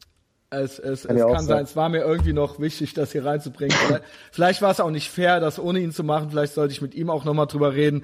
Aber das war jetzt irgendwie hier so die Tage, ja. Mhm. Ähm, also wir brauchen eine gute Erklärung, um das äh, wirklich plausibel zu erklären. warum Thomas, man jetzt nach Nordkorea reisen sollte. Sollen wir gleich schlafen gehen? Also jeder getrennt natürlich, bei sich zu Hause. Ähm, ich kann auch kurz nach Köln noch kommen, kein Thema. Aber ich muss auch noch ins äh, Fitnessstudio jetzt. Ja, ja, du musst ja, du gehst jetzt noch trainieren, äh, krass. Ja, ich gehe jetzt noch trainieren, genau. Ich mache jetzt noch den Podcast fertig, weil ich den morgen hochlade. Und weißt du was? Wenn ich den hochlade, lade ich auch noch einen anderen Podcast hoch. Das habe ich ja schon gesagt. Hört den auch. Mhm. Ähm, das war jetzt Zufall, dass wir das so gemacht haben. Wir haben weniger über Charlottesville geredet, als ich dachte. Ähm, ich glaube, wir sind uns eigentlich mehr oder weniger einig mit allem. Und wenn nicht, dann halt nicht. Ähm, und ja. äh, was ich sagen wollte, wenn ich den hochlade hier, habe ich eine Wette gewonnen. Und zwar 50 Euro habe ich dann gewonnen, weil Trump immer noch im Office ist. Auf den Tag ja. drei Monate. Ja. Äh, das Mir wollte leider niemand wetten. Ja, doch. Ich habe also, auch eine Wette vorgeschlagen. 500 Euro habe ich vorgeschlagen, dass Trump in einem Jahr immer noch Präsident mit ist. David Hanasch? Hanasch habe ich das vorgeschlagen, er ist leider nicht drauf eingegangen. Okay, ja, ich habe, ähm, ich, ich wurde bedrängt von jemandem. Ich wollte gar nicht. Und ich habe gesagt, ja. nee, lass die Scheiße. Und dann hat er mich so lange bedrängt, bis ich gesagt habe, ey, weißt du was, ja. Und ähm, ja, wir gehen äh, Pastrami-Sandwich essen am Freitag. Ne? Ähm, Spaß. Jetzt wollte ich noch, dass du sagst, wo man dir folgen soll. Und ich will, dass du weitermachst, Thomas, mit allem und dass du deine Videos noch professionalisierst. Und äh, du bist äh, mhm. äh, ganz cleveres Kerlchen und äh, du bist natürlich noch jung, aber bitte, ja, ich, also ich, ich sehe nämlich niemanden in deiner Altersklasse in ganz Deutschland, der irgendwie sowas auf der Ebene macht. Es gibt natürlich die vulgäre Analyse und es gibt natürlich so den üblichen Funkscheiß. Aber so jemand wie dich gibt es eigentlich noch nicht. Und ich glaube, das ist eine Marktlücke. Und ich finde, du solltest das machen. Und es gibt ja auch schon Sachen von dir. Sag wo. Also, falls das heute einigermaßen interessant fandet, was ich gesagt habe, dann könnt ihr weiterhin meine Meinung äh, verfolgen unter Twitter. At Samort. Das ist einfach mein Name, Thomas Bayer, rückwärts geschrieben nicht der beste Twitter-Name, um dich zu sagen, aber muss man sich halt ein bisschen überlegen, was man davor eingibt. Und auf Facebook könnt ihr mir folgen unter The Big Bang. Wahrscheinlich wird Christian auch noch diese Seite verlinken. The Big Bang, und ich verlinke es. Und Patreon. Auf Patreon. Heute habe ich mir einen Patreon-Account eingerichtet. Bis jetzt äh, gibt es, glaube ich, noch null Supporter. Aber falls ihr der erste Supporter sein möchtet, dann könnt ihr das gerne machen. Es gibt kleine Rewards. Also zum Beispiel für fünf Euro werdet ihr als Produzent in jedem Video genannt. Für zehn Euro mache ich dann auch einen Hangout. Okay. Und YouTube-Channel ähm, gibt's auch, ne? YouTube-Channel gibt's auch. Thomas Bayer auf YouTube. Ganz genau. Genau. So, und jetzt ich. Wer es sich eh schon tut, vielleicht Freunde, Bekannte und Fans von Thomas, ja. Ihr könnt, äh, und auch alle anderen auch, ihr könnt mir bei Facebook folgen, Etherbox Ehrenfeld. Ähm, das ist äh, immer geil, weil das ist eigentlich so das Gesicht nach außen hin des Podcasts. Und äh, da kann auch äh, kommentiert werden und debattiert werden. Ich antworte in der Regel auch. Und äh, vor allen Dingen hilft mir das bei der Verbreitung und gesehen zu werden, weil das hier ist ein absolut unabhängiges Medienprodukt und vor allen Dingen auch sehen andere Leute, die ich anfrage, dass da was geht und dass sich Leute dafür interessieren und dann kriege ich die leichter. Also das ist äh, total wichtig, mich da zu unterstützen und auch wichtig ist Patreon. Patreon.com slash Ehrenfeld. Äh, das läuft gut und ähm, ihr tut was Gutes damit. Ihr seid auf der äh, richtigen Seite der Macht welche auch immer das der ist. Geschichte. Äh, der Geschichte. Die richtige der Seite der Geschichte. Geschichte. Äh, richtige Seite der Geschichte und äh, ihr seid im medialen Widerstand und ähm, ja, ihr seid auch cool dann. So, ähm, das wollte ich sagen. Und äh, ansonsten, ja, vielen Dank, Thomas. Viel Spaß beim Trainieren. Vielen Dank, äh, Christian. Und bis bald. Bis bald. Tschüss. Ich hoffe, wir machen uns mal wieder. Ciao.